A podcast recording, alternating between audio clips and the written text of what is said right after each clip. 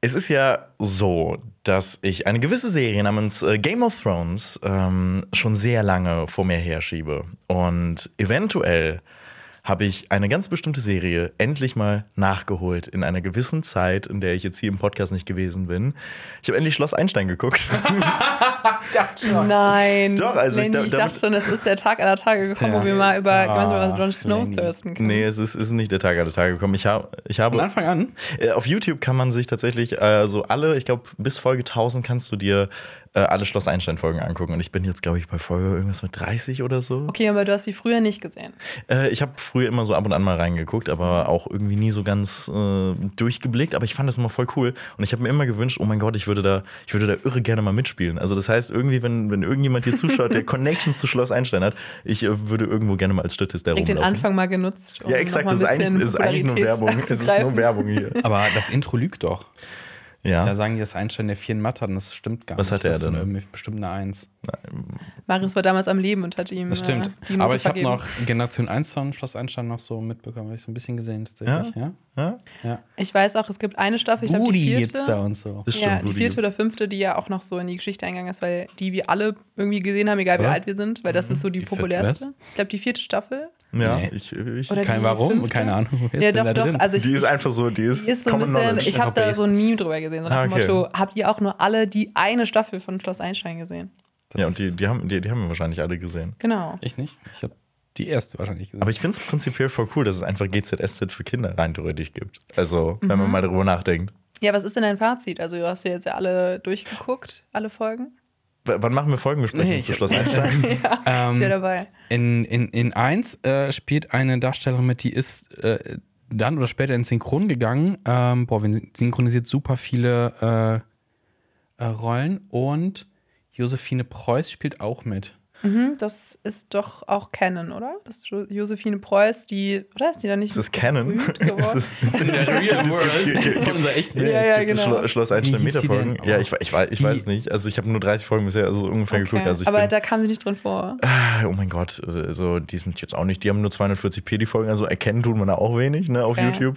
Aber ich finde, es ist super unterhaltsam, weil, weil, die, weil die erste Folge, die ist auch qualitativ nicht so gut, aber es macht schon Spaß. Ich weiß nicht. Pilotfolge sehr wichtig. Ne? Pilotfolge ist wirklich sehr wichtig. Die Okay. habe ich aber trotzdem abgeholt, auch wenn sie qualitativ nicht so hochwertig ist. Alles klar. Anja, Anja Stadlober äh, spielt mit und die synchronisiert äh, Emma Stone, Mila Kunis, Oli Olivia Wilde und sowas. Oh, jetzt muss ich, Und das ist die Schwester von Robert Stadlober. jetzt muss ich, Den kennt ihr aus vielleicht aus Crazy. Ah ja, okay. Aber cool. Jetzt muss ich vielleicht mal drauf achten. Ja, also die Sache ist die, jetzt, jetzt wird Game of Thrones noch weiter nach hinten geschoben, weil jetzt muss ich erstmal 1000 Folgen Schloss Einstein gucken. Nein, Spaß. Also, Du suchst dir die Dinge auch. Ne? Ich- ich du such- suchst dir die Ausreden. ich, ich suche mir die Ausreden auf jeden Fall Ähm, aus. wir reden auch über aktuelle Filme und wer wir sind, das erfahrt ihr jetzt. Du hörst einen Podcast von Funk. Cinema Strikes Back. Hier geht's um Filme, Serien, Comics. Und was uns sonst noch so Wahnsinniges einfällt. Mit uns fünf. Jonas, Xenia, Alper Lenny? und Marius. Marius einfach nur. Alles ist alles. Es ist relativ normal. Alles ist alles. Alles ist heute hier relativ normal. Wir haben halt ein paar sehr interessante Themen mitgebracht. Unter anderem reden wir über eine Filmnation, die unter Hollywood leidet. Wir reden über einen Film, der vielleicht jetzt schon gescheitert ist. Natürlich haben wir die Filmstarts der Woche und äh, wir reden ein bisschen darüber, was wir in letzter Zeit geschaut haben. Und Xen und ich haben eine kleine Überraschung für Lennart. Das habe ich auch im Skript gesehen und ich war so, okay, gut, was kann das sein? Ich, Wir bin, werden es sehen. ich bin sehr gespannt. Das ist das? Einstein-Quiz. Das Einstand. Ah. Wir haben letzte Woche angeteased, worum es gehen könnte. Mal sehen, was du dazu sagen wirst. Aber wir Wenn ich steigen die mit Podcast einem hören würde. ja, das ist jetzt erstmal exposed. Ja, wir, wir steigen ja mit einem äh, Thema ein. Ähm, und ich habe gedacht, das wäre so ein Thema für Lenny, denn Lenny hat ein Video in der Pipeline, was aber erst im September kommen wird. Richtig, oder August oder sonst August wann später. auch immer. Äh, genau, nämlich mein Schloss Einstein Special. Nein, ich habe dir dieses Thema einfach so zugeschoben. Das finde ich äh, gut. Es Finde ich gibt, gut. äh, ja, Hollywood hat einen großen Einfluss, äh, nicht nur auf uns, weil wir Filme gucken, sondern auch auf andere Länder. Nämlich auf Australien. Ich bin jetzt praktisch unser Outback-Experte. Ah, das wusste ich das wusste ich nämlich auch noch gar nicht Deswegen so. bist du letztens mit so einem Hut und so einer Peitsche irgendwie. Richtig, genau. ja. Das ist, das ist, das ist mein. Ding. Cro Crocodile Lenny. Crocodile Lenny, ja, da sehe ich. Dundee Lenny. 2E. Da sehe ich mich. Ja. Aber, aber mal kurz, um auf dieses Video anzuteasen, was ich vielleicht plane. Ich äh, plane ein Video über die Australian New Wave, weil in Australien gibt es echt viele coole Filme, die äh, produziert werden. Und in letzter Zeit auch sehr viele Hollywood-Produktionen. Also es ist vermehrt vorgekommen, dass nicht mehr äh, eigene Filme aus Australien produziert werden, sondern zwischen den, äh, zwischen den Jahren 2021 und 2022 viel mehr internationale Filme dort produziert worden sind. Und das liegt daran, dass Australiens Regierung Bock drauf hat, äh, immer mehr das ganze Hollywood-Money abzugreifen und äh, die ganzen Hollywood-Produktionen nach äh, Down Under zu locken. Und äh, als Beispiel ist da zum Beispiel The Fall Guy zu nennen. Äh, das ist ja der mit ähm, Dings da hier, Ryan, äh, Ryan Reynolds, ne? Der, äh, nee, Ryan Gosling. Ryan Gosling, oh Gott, hoffen. Äh, Ryan Reynolds. haut, haut man ab und zu mal ein bisschen durcheinander. Und äh, der hat 44, die haben 44,4 Millionen äh, US-Dollar gezahlt dafür, dass die den Film dort drehen. Und innerhalb der einzelnen Bundesstaaten buhlen die auch immer noch darum, dass die äh, ganzen Produktionen dort stattfinden. Zum Beispiel hat äh, New South. Wales 14 Millionen Euro, äh, 14 Millionen US-Dollar nochmal draufgelegt, damit der Film explizit in Sydney gedreht wird. Das heißt, wir können eigentlich äh, mal von allen da draußen die Gebühren nehmen Mhm. und auch sagen, Hollywood, dreh hier bei uns im Set jetzt einen Film. Ich glaube, da können wir bestimmt mal Alarm für Cobra 11 auch anfragen. Ich glaube, die hätten mega Interesse daran, hier vom Studio vielleicht ein, Aber zwei ja Autos explodieren Hollywood. zu lassen. Das ist nicht Das ist aber das, was danach drankommt das irgendwie, ist ne, im deutschen deutsches Raum. Hollywood. Auf ja. jeden Fall, also ich finde, ähm, aber übrigens Fun Fact, ähm, Alarm für Cobra 11 wird im Nachbarort, also wo ich geboren bin, äh, gedreht. Ach, da da gibt's die Filmautobahn. Warte, Ich warte, habe das Gefühl, du kommst aus einer sehr, sehr berühmten Ecke. ich komm du hast im Vorgespräch dass auch Frauentausch die ganze Zeit bei dir gedreht wird. ja, Frauentausch. Also zu Hause? Fra okay, also, also es Erzähl gibt nicht so viel über dein Zuhause. Wir sind Sonst ja immer noch wir, im Internet. wohnst. Ja, ne? das stimmt. Also es gibt bei mir in der, äh, in, in der Ecke einen Ort, ich, ich nenne ihn jetzt einfach mal nicht, ich mache einfach ein Geheimnis da draus, wo ich herkomme. Ähm, aber das ist in gewissen RTL-Redaktionen ähm, ist das relativ bekannt und es wird immer gesagt, okay, wenn ihr mal Assis braucht, die, wir Wow. wenn, die ihr vorführt, geht mal in dem Ort suchen, da findet Oh ihr Gott. garantiert was. Ja. Alter, was? Das ist, das ist Ja, meine die Hut. problematisch- problematischen Machenschaften von RTL. Richtig. Wir kennen sie alle. Richtig. Aber in Australien geht es äh, mindestens vielleicht genauso problematisch zu, denn die haben einfach in den letzten 15 Jahren damit 4 Milliarden US-Dollar in Filmproduktionen gebuttert. Also die gesamte australische Regierung hat innerhalb von 15 Jahren 4 Milliarden da reingebuttert. Und ich habe mal ein bisschen umgerechnet, was man sich für 4 Milliarden alles hätte kaufen können. Man hätte sich. Äh, kein Flugzeugträger. ich habe geschrieben, ich habe ich hab hier hingeschrieben, man hätte sich knapp einen halben Flugzeugträger kaufen Flugzeugträger. können. Okay, danke, dass du es nochmal in Perspektive packst Bitte. alle anderen. Und man hätte sich 3.600.000 äh, Slushy-Automaten kaufen können. Die Slushy. wären viel mehr wert gewesen. Das finde ich auch. Eine Frage ist halt, warum macht? In in Australien an jeder Ecke so ein Slushy-Automat. So ist so überall so Outback, nur Kängurus, aber hey. Ey, Aber dafür haben sie was ist nicht Ryan cooler- Gosling, ne? Was ist cooler und mehr 80s als ein Känguru mit einem Slushy? Ne? Oh und eine Gott. Baseballcap rückwärts auch. Stimmt, ja. Oh mein Gott, das ist. Ich, ich sehe da den nächsten Film. Also ich weiß nicht. Und Ryan? Gosling spielt das Känguru. Ja, voll. Also ich sehe auch Gerwig es als die äh, Känguru-Geschichten. Nicht Chroniken, weil das wäre zu doof. Aber gibt es nicht schon, also Ja, wie heißen die die einzelnen nochmal? Die Känguru-Chroniken. Die Känguru-Verschwörung gibt es noch? Ja, das ist der zweite Teil. Ich habe damals nur dieses Audiobook äh, Auch, gehört. weil, weil Marco hat das sehr ich gut. habe nur das Ja, Spiel sehr- gespielt. Aber er hat es selber eingesprochen, das Okay. ist auch sehr zu empfehlen, das ja. Audiobook. Ich habe den Film nie geguckt. Der Film ist richtig ähm, cringe. Oh. Auch der zweite. ähm, wie bitte? Der, auch der zweite. Äh, den ersten habe ich nur gesehen. Okay, Aber spielt Aber- Australien überhaupt irgendeine Rolle oder ist es einfach nur ein Känguru? Nee, nee, das ist Ist einfach nur ein ein kommunistisches Känguru. Ist das Ja, ja, ja. Sehr ja. gesellschaftskritisch, aber sehr aufs Auge gedrückt. Und vielleicht auch so ein bisschen so ein Film, was man, wie den man gut mit seinen Eltern schauen kann, würde ich sagen. Okay. Was ich getan habe. Und okay. es ist so ein bisschen, Wurde gelacht. Es wurde gelacht von nicht von mir, aber von der älteren Generation. Ja, aber es ist ja auch okay. Okay. Dafür, die soll es ja auch Filme. Dieses Känguru wieder. Aber was ich mich jetzt frage bei dieser Nachricht, die du jetzt mitgebracht hast, mit diesen News aus Australien, was ist denn der Vorteil, dass das da gedreht wird? Also, wieso wollen die das unbedingt? Wieso holen die sich die ganzen Hollywood-Produktionen nach Hause? Das ist eine sehr gute Frage, denn ähm, also erstmal geben, nicht vorbereitet. erstmal, erstmal gibt man, äh, gibt man natürlich total viel Geld aus. Also es äh, macht ja auf dem Cool. Papier keinen Sinn, einfach nur, dass die Leute da dann Film drehen. Das hat, bringt dir ja im Endeffekt noch keinen Vorteil. Aber es ist natürlich auch so, weswegen auch die einzelnen Bundesstaaten darum buhlen, dass es in den einzelnen Kommunen so ist, dass die ganze Filmcrew dann natürlich auch höhere Einnahmen erzielt, äh, also generell, dass mehr Umsatz dort ist, weil die ganze Filmcrew braucht natürlich auch Verpflegung, die kauft dann eben in den lokalen Geschäften ein, die brauchen äh, eine Unterkunft und alles Mögliche. Und sie hoffen sich den äh, Tourismus dadurch antreiben zu können, dass Leute denken, ach Mensch, Australien, na, guck mal hier, das ist doch schön, sieht schön aus in den Filmen, hätten wir Bock dahin zu gehen. Und letztendlich werden dadurch Jobs geschaffen. Ich meine, Game of Thrones. Die ganzen Orte, die du nicht kennst, Lenny. Richtig. Ähm, aber dafür die haben ja auch ne, Erfurt ich. Erfurt, da wurde auch Game of Thrones Schloss, nee. Schloss Einstein. Nachher. Ja, da wo der Kika ist, ne? Ja, genau, da wo der Kicker ist. Ja, äh, das Problem ist nur, irgendwie klingt das natürlich irgendwie auf dem Papier ganz gut. Man kann das natürlich ganz gut verkaufen.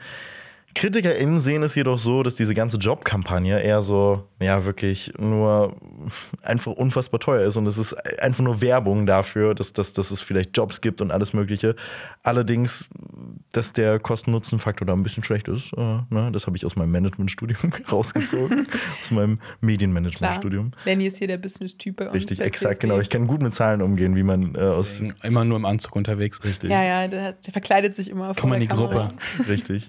Ähm, Okay, aber das äh, klingt ja dann, also du meinst jetzt schlecht für die Australier und Australierinnen, weil Mhm. man dadurch dann eher äh, was, also was genau, also so ist ein bisschen, die Ausgaben rentieren sich nicht Richtig. für das, was man zurückbekommt. Genau, also es Okay. ist auch so, dass sie steuerliche Vergünstigungen den ganzen Filmproduktionen äh, halt eben äh, ermöglichen. Und das sind halt Steuerannahmen, die denen fehlen. Und es ist, die haben eine äh, Rechnung gemacht, in den nächsten vier Jahren fehlen denen dann circa über 100 Millionen Dollar an Steuern. Und das ist, das ist echt krass, wenn man auch mal bedenkt, dass die ganzen Jobs, die geschaffen werden oder für die geworben wird, ja auch alle nur temporär begrenzt sind, weil es ist meistens ja immer nur für eine Produktion und das ist eben, die ganzen Verträge bei Filmen sind ja echt schwierig Ja. und deswegen ist das Ganze auch nichts Langfristiges.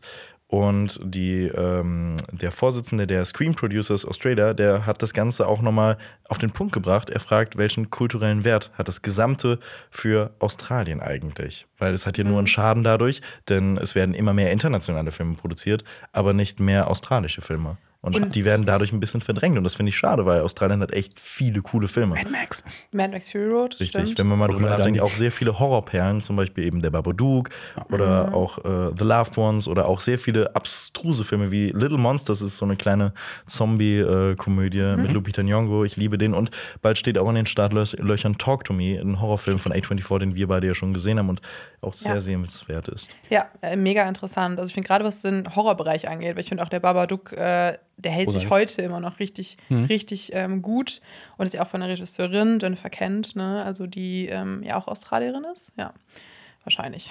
Ich nehme das an. ja, genau. Es ist jetzt äh, nicht nachgeguckt von mir, aber würde ich jetzt mal davon ausgehen. Falls nicht, korrigiert mich gerne.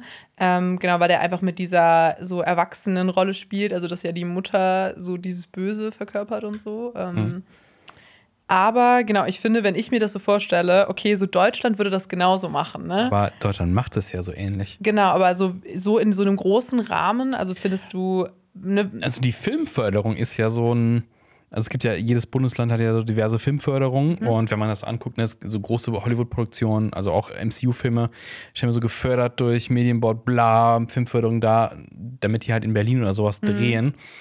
Und da gibt es ja auch kritische Stimmen, die sagen, okay, was ist der Mehrwert dafür, dass wir jetzt gerade diese Szene in Berlin sehen, hat auch kurzfristig Arbeitsplätze, aber gibt es dadurch in Deutschland bessere Filme? Fehlt, also jetzt natürlich wieder so eigene Meinung, fehlt, fehlt, fehlt da nicht äh, das Geld, was da hingefördert wird, weil der, der, Topf ist ja nicht unendlich groß, oder die Töpfe, äh, fehlt das nicht in, in innovativen Projekten, die man aus Deutschland auch realisieren kann. Und also ich glaube, wir haben ja vor ein, zwei Podcasts über Manta Manta 2 geredet und über Til Schweiger, ähm, dass dieses Geld anderswo auch weiterhin in der Medienbranche natürlich, aber besser aufgehoben wäre. ich frage mich auch, wie dieser Effekt, äh, dass man dann zum Beispiel Deutschland abbildet. Jetzt so in dem letzten John Wick gab es ja zum Beispiel auch eine Szene in einem Berliner Club oder War so. cool. Die war auch wirklich cool, aber ich glaube, jetzt in dem Fall Australien frage ich mich, ob allein die Kulisse, eine australische Kulisse so ähm, identifizierbar ist für so den Rezipienten.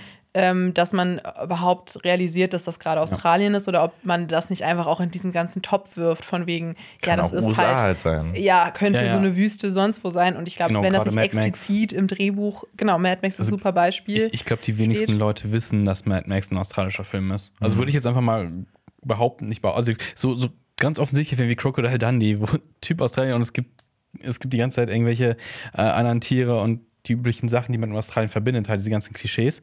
Äh, gibt auch eine tolle Simpsons-Folge zu. Haben, USA? haben, haben alles, ab, Australien. USA? Australien. haben alles Ähm, abgedeckt. Genau, dann erkennt man das ja gar nicht so gut. Also dann ist Ja. echt so die Frage, ist da tatsächlich äh, ist da ein Mehrwert dann? Und ich sehe es halt in der deutschen äh, Filmindustrie beziehungsweise Förderung halt auch so ein bisschen kritisch. Ja, ich Weil, auch, also ich ja. habe davon nichts, dass auf einmal die Avengers im deutschen Hauptquartier sitzen so, ja, schön, aber ist halt auch Berlin so, Hm. I don't care, sorry Berlin, aber Wann ist es mal in Köln? ja, ja, ja, da, Dann ist es A-Team, mal da gibt- das Ort, wo gab's die ja, das ganzen gab's ja im A-Team-Film. ausgesucht werden. Ja, aber nee, es ist halt so, ja, das ist ganz nett. Ähm, aber zum Beispiel Antichrist von Lars von Trier wurde ja auch um die Ecke im Wald gedreht, quasi. Aber es könnte auch Ähm, jeder Wald Es sein. hätte auch jeder Wald sein können. Ich dachte nämlich eigentlich erst, es wäre der Schwarzwald, aber nee, es ist tatsächlich um die Ecke bei Köln äh, teilweise gedreht Jonas worden. ist der Antichrist. Jonas ist tatsächlich Antichrist. Mhm. Ähm, True. Aber das ist halt so die Frage, okay, was ist wirklich der Mehrwert? Also, Und ich glaube auch reine Repräsentation oder sowas bringt es dann auch nicht. Also man muss gucken, glaube ich, auch, wie dann die Länder ja auch dargestellt werden. Also gerade wenn es dann um äh, wirklich so inhaltliche Darstellungen geht, dann kann man da ja auch schnell auf Stereotype oder so zurückgreifen. Und ich glaube auch, ähm, dass man ja schon jetzt auch als Person, die in der Filmbranche oder so tätig ist, das immer wünschens wünschenswerter findet, wenn das eigene Land irgendwie auch so eine Filmbranche hat, die so floriert und wo man sagen kann, hey, okay, man baut sich da was Nachhaltiges auf, was wirklich dann auch so von sich aus Stellen schafft und Jobs schafft und so, ne? Und die dann auch wieder, wir haben ja schon mal drüber geredet, als wir über Till Schweiger geredet haben, auch wieder gute Arbeitsbedingungen haben.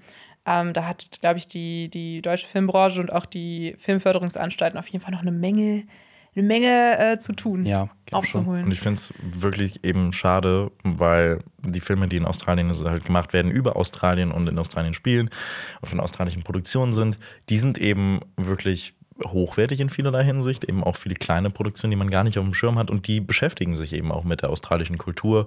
Und wenn man sich eben die Australian New Wave anguckt, die ein bisschen mit dem neuen deutschen, also auch so eine Bewegung ist wie der neue deutsche Film oder die, die Nouvelle Vague, ähm, da gibt es zum Beispiel einen Film, der heißt Wake and Fright. Das ist so der Aushängefilm von dieser, äh, von dieser Bewegung.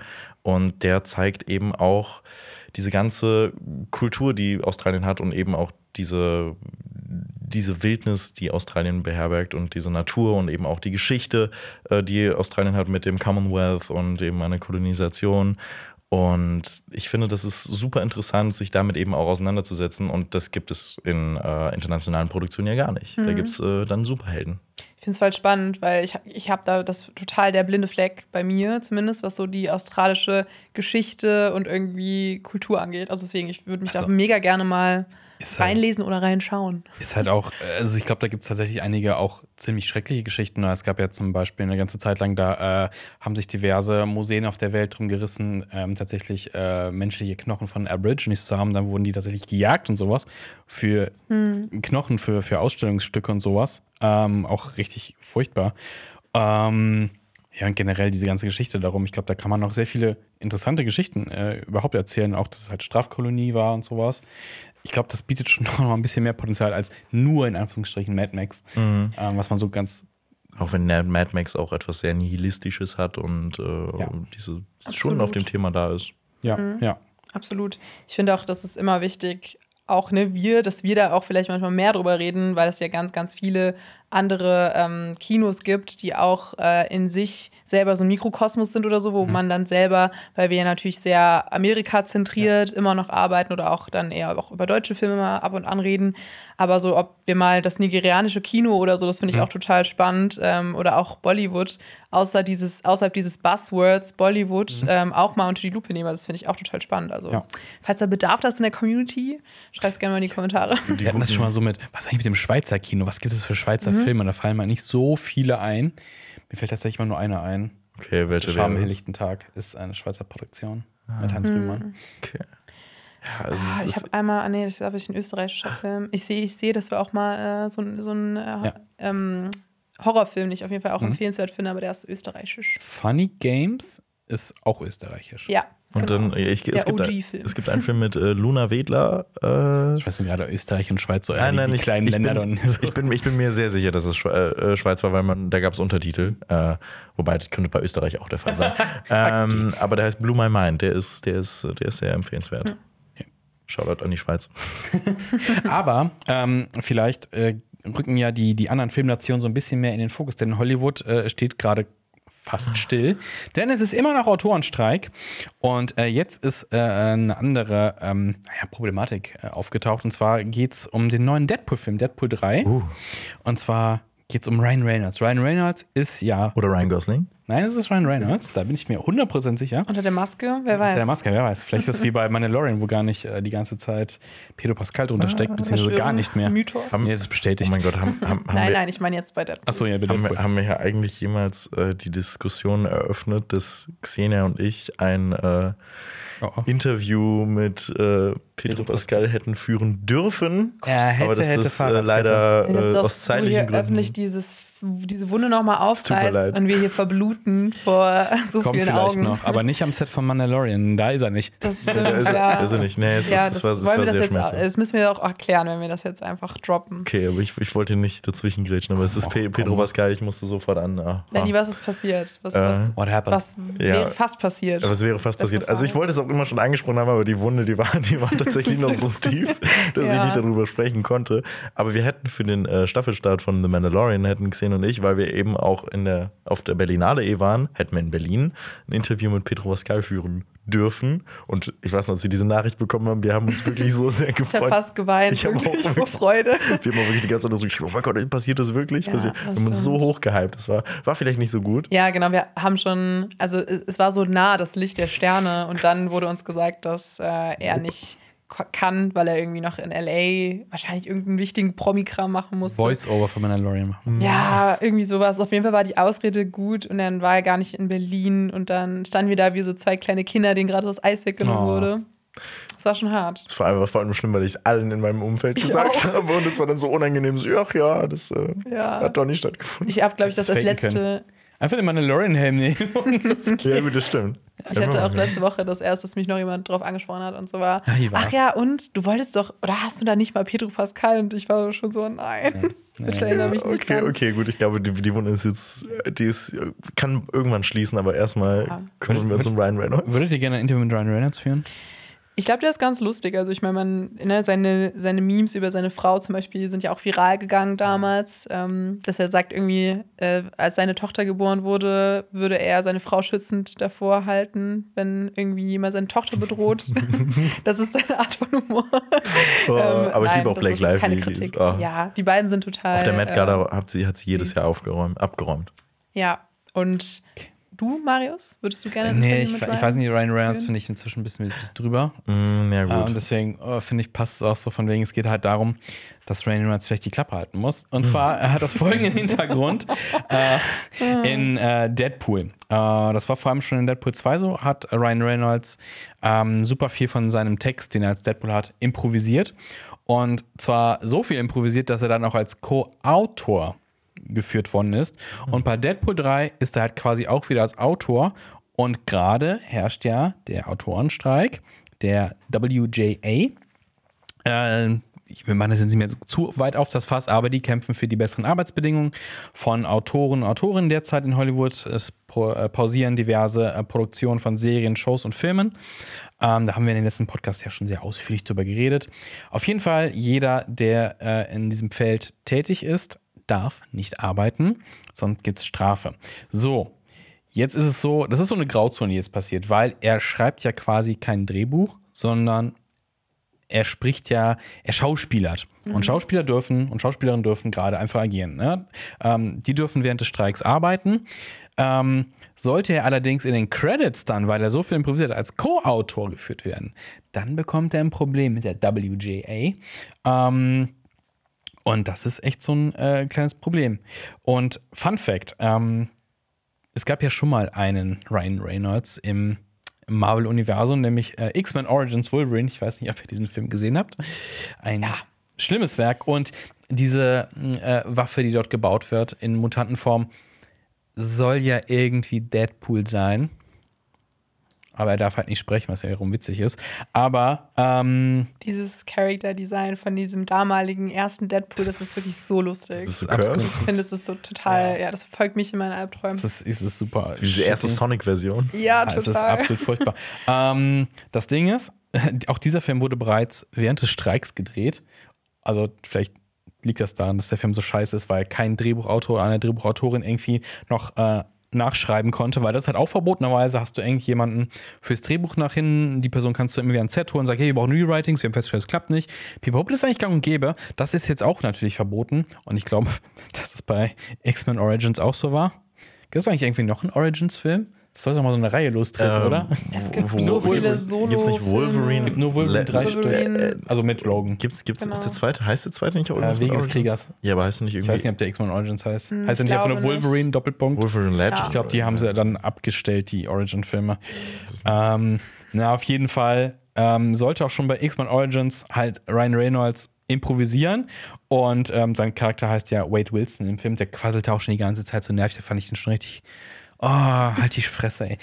Äh, Ich fand ihn aber auch schon in Blade, Marius. Blade Drive. Hat er die ganze Zeit am Ich Quasseln. wusste nicht, dass Marius ähm, hier äquivalent zu unserem Hass gegenüber Tom Hanks. Äh, Ich hasse ihn ja Ryan nicht, aber, ist. aber er quasselig, also er macht die ganze Zeit so diese Doofsprüche. Also das ist, das, ist ja, das ist der Typ, der halt so in, in Filmen, wo das eigentlich gerade serious ist, danach den dummen Spruch macht und so die Szene so bricht damit. Dieser so dieses, unnötige Comic Relief, Ja, genau. Unnötig und Charakter. er quasselt ja auch unnötig viel als Wade Wilson und im Skript stand wohl, Wade Wilson shows up, talks really fast. Ähm, ja, und diese ganzen Sachen hat er halt improvisiert und wusste nicht genau, was er da machen soll und hat einfach, und deswegen ist quasi Wade Wilson ist Ryan Reynolds. Und ich glaube, alle seine Rollen, wo er improvisiert, ist einfach Ryan Reynolds. Ja, und wenn man ihn nicht gerade super liebt für seinen Humor, dann ist das irgendwie, irgendwann ist es wie für mich ein bisschen, ein bisschen ähm, too much. Ja, äh, Ich weiß nicht, Lenny, findest du ihn lustig? Weil ich muss sagen, ich, ich bin ja auch ein Fan von Deadpool sowieso. Ähm, und ich freue mich eigentlich auch auf den dritten Teil. Und ich, ich glaube, ich bin ihm jetzt nicht so kritisch gegenüber. So. Deswegen, ich finde, klar, das ist jetzt so ein Problem, äh, finde ich ja auch mit diesem Writer's Strike. Ähm, aber tendenziell ist ja so Improvisation am Set ja auch eigentlich ganz cool, oder? Also, dass man ja, schon. da ja. so sagen kann, äh, hey, man, man lässt sich so ein bisschen leiten von der Atmosphäre oder auch so dem Zusammenspiel von den einzelnen Ja. SchauspielerInnen, die da ja auch ähm, sehr viel Talent haben und so. Also deswegen finde ich das tendenziell auch eher ein Plus irgendwie, dass er das macht, ne? Aber ich verstehe, Ja. dass es nervig sein kann. Es liegt ja in der Art, nicht, es liegt nicht am Improvisieren selber. Ja, genau. Ich fand Ähm. auch äh, Deadpool 2 wesentlich besser als 1. 1 gar kein Ja, Fan, aber okay. 2 fand ich schon richtig cool. Ich freue mich eigentlich auf Deadpool 3. Ja. Also so weit ne, muss es gehen. Also, Das ist bei mir auch so. Also ich freue mich auch wirklich äh, voll drauf, vor allem weil Sean Levy, ähm, Levi macht es ja auch, der, äh, der Typ, der auch Stranger Things äh, produziert hat Ja. mit. Ähm, und ich, ich, habe, ich habe eigentlich sehr viel Bock drauf, weil ich finde, dieses Ryan Reynolds-eske, das passt halt perfekt für Deadpool, aber nicht für alles, was er macht, weil Free Guy, den er gemacht hat, weiß ich nicht, der hat das auch nicht so 100% funktioniert. nicht Fall Guy. Den habe ich Fall nicht gesehen. Fall Guy, Free Guy, Ryan, Ryan. Das ist alles. Ja. Ja, Ähm, kommt man durcheinander. Aber das Problem könnte natürlich sein, okay, äh, also für mich ist bei Deadpool so eine Steigerung drin, äh, eins so, nee. Und zwei, ja, schon wesentlich besser, cool. Und jetzt hat halt drei das Problem halt, die, Dreharbeiten haben begonnen. Die können halt offiziell keine Rewrites vornehmen momentan. Das heißt, der Film muss so gedreht werden, wie er da ist, oder er wird aufgeschoben.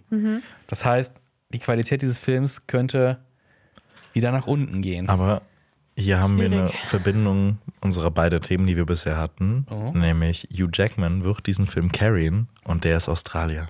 Oh, ja. So. Ja, gut. Dann hat, hat man wieder was ein Pro für Australien. Wer hätte es Ja. gedacht? Vielleicht haben die da auch ihre Finger mit im Spiel. Vielleicht drehen die auch wieder in Australien. wer weiß es. Vielleicht spielt Deadpool 3 komplett in Australien. Aber unabhängig davon, ich habe das Gefühl, es wird bald so eine Zeit geben, weil wir kündigen das ja jetzt auch schon an. Also wir versuchen ja diesen Writer's Strike auch so ein bisschen nach Deutschland zu tragen, zumindest in der Berichterstattung. wird. Ach so. Nein, nein, nein, nicht als Impr äh, Inspiration, sondern eher Podcast gibt als es jetzt nicht mehr. ja, genau.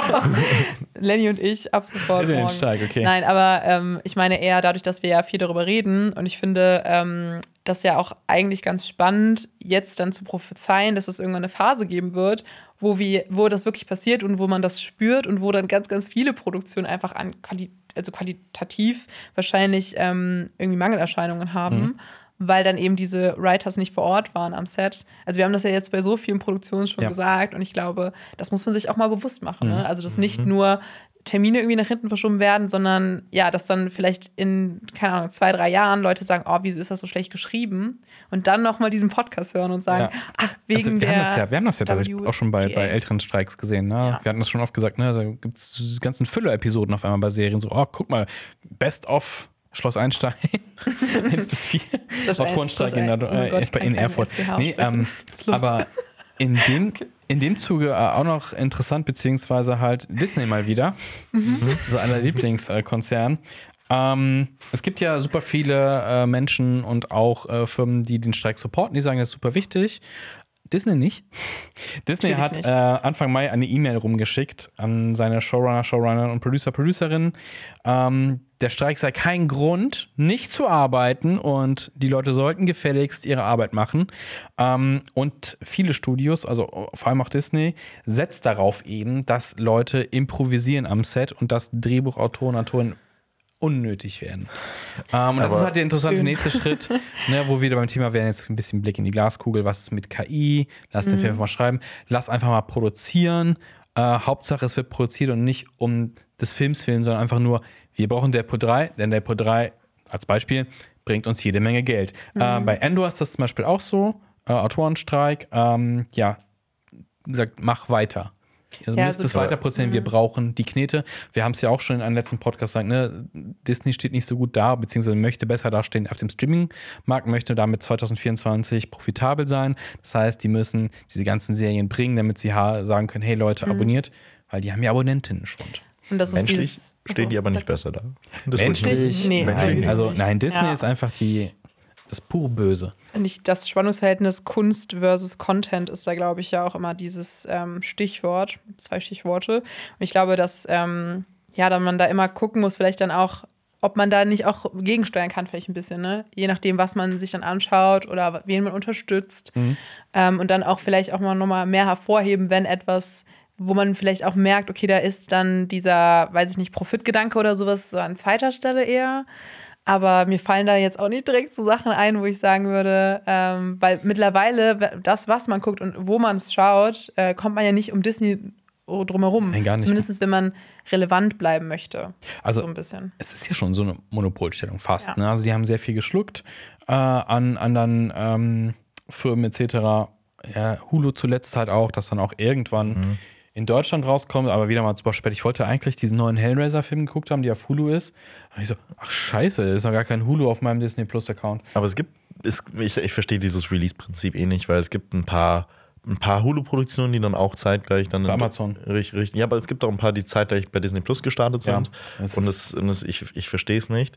Aber ich finde das auch krass, wenn man mal so darauf blickt, wie Disney Plus zum Beispiel angefangen hat, dass man so gedacht hat, ach, Disney Plus bleibt jetzt erstmal so eine Option. Das ist optional, denn man kann da nur die alten Klassiker bisher drauf sehen. Und da hat man noch nicht wirklich mitbekommen, wie viel die eigentlich so einkaufen werden und äh, was die noch alles haben werden. Und jetzt ist es, wie du schon gesagt hast, Xenia, da kommt man nicht mehr drum herum. Und die Tendenz, Eigenproduktionen, glaube ich, dann auch äh, an erster Stelle zu stellen, war dann vielleicht schon ein bisschen absehbar, ne? weil man dann natürlich mit den großen Namen damals, wie Netflix und so, mitmischen wollte. Aber ich finde auch, also, ja, ich weiß nicht. Es ist halt schwierig, das jetzt so zu trennen von dem, wie man es jetzt wahrnimmt, weil man einfach weiß, dass Disney so ein großer Player ist und auch so ein bisschen so ein Carnivore, kann man das so sagen?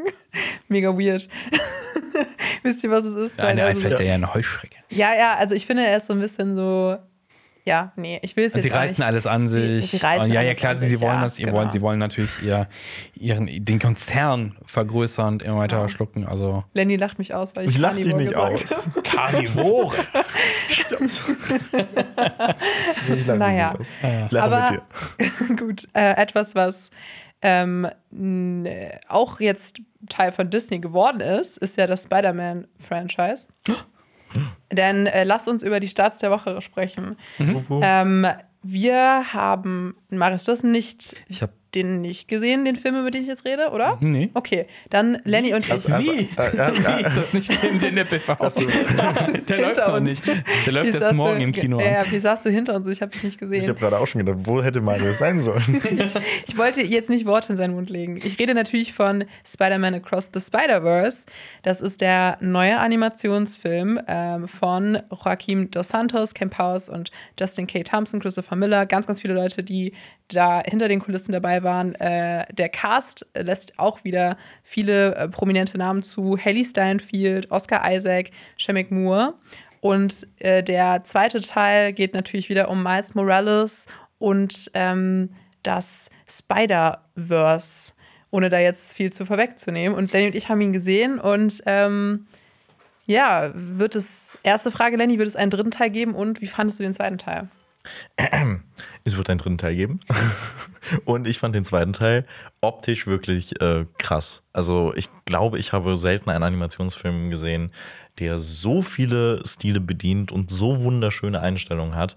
Also ich glaube, visuell kann man da gefühlt nichts Besseres zu sehen bekommen. Also es ist nochmal eine Schippe obendrauf äh, auf den ersten Teil. Besser als der erste?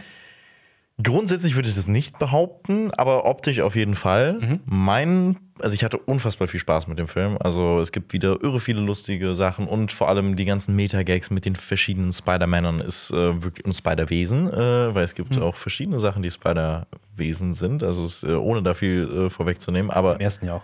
Ja, genau. Und Aber hier nochmal. ja, nochmal draufgedrückt. Okay. Ja, das Ja. war ja auch irgendwie klar. Auch wenn ne, ich dass Spider-Man ver vermisse. Ja, wer weiß. ich habe ihn auch einfach nur übersehen, Genau. weil es war schon sehr viel Kuddelmuddel. Also, um da jetzt dran anzuschließen, ich würde dir da zustimmen. Es war animations- und visuell, technisch äh, echt allererste Klasse. Aber ich, mir hat da auch äh, zum einen, glaube ich, so ein bisschen dieser, ähm, dieses weniger ist mehr so ähm, ist bei mir hängen geblieben am Ende, weil ich mir gewünscht hätte, dass dieser Film vielleicht äh, so ein bisschen nicht so überladen sich angefühlt hätte, sondern einen Handlungsstrang weniger und das Ganze wäre stimmiger gewesen. Und auch wie das Ende sich tatsächlich ähm, gestaltet, da war, mich, war ich auch nicht so mit zufrieden. Also da waren wir, glaube ich, auch alle einer Meinung, dass man da so ein bisschen in der Luft gehangen äh, sich anfühlt. Ich, ich habe das Gefühl, ich muss gerade richtig aufpassen, nicht zu Ja, spoilern. ich- deswegen aber- aber das ist alles so- Achso, ich klingt dachte- das alles so schwulstig. Ich muss aufpassen, dass ich die ganze Zeit irgendwelche äh, Spinnenmetaphern mache. Also, so, ja, der Film verspinnt sich, verwickelt sich in seinem eigenen Netz der Stories und hängt dann am seidenen Faden. Sehr gut. Finde ich gut. Marius, Als ob du den Film gesehen hättest. Hätte ich ihn Ja, gesehen, als hätte ich ihn gesehen. Ja, manchmal ist das so, das fühlt sich so gehaltlos an, wenn man über sowas redet, was man nicht Ja. spoilern darf. Aber ähm, genau, ich fand auch den ersten Teil äh, stimmiger, einfach weil er ähm, kurzweiliger ist und simpler. Aber ich finde auch, der zweite Teil hatte auch seine Vorteile, weil er eben sich mehr traut, auch st- storytechnisch und sich auch in den wichtigen Momenten, finde ich, äh, nicht so ernst nimmt und dann auch wieder so eine Metaebene aufmacht, wo man auch manchmal so Story-Konventionen hinterfragt. Und das liebe ich halt. Das ist bei mir dann schon so wie so ein ähm, Selbstläufer, so ein bisschen, wenn man äh, über seine eigene Handlung scherzen kann. Und die, die Selbstreflexivität sollte aber nicht ähm, dem Film natürlich alles entschuldigen, weil er Das wird dann auch langweilig. zu viel vornimmt. Genau, das auch. Und das wird ein bisschen langweilig, ähm, weil man das ja auch schon kennt. Also er ist nicht der erste Film und er ist auch nicht, der das macht, auch nicht der erste Film übers Multiversum. Und ich glaube, wenn man das im Hinterkopf behält, ja, sollte man, glaube ich, nicht so zu ähm, den Film zu sehr hypen, vielleicht. Mhm. Das war so mein, mein Fazit, ja. Du hast gesagt, ein dritten Teil wird kommen. War das Dritte- bestätigt oder sagt das- der Film das? Nein, also das sagt zum einen der Film, aber es war auch schon vor, vorhin bestätigt, dass es eine Trilogie äh, sein wird. Der letzte wird Beyond the Spider-Verse heißen.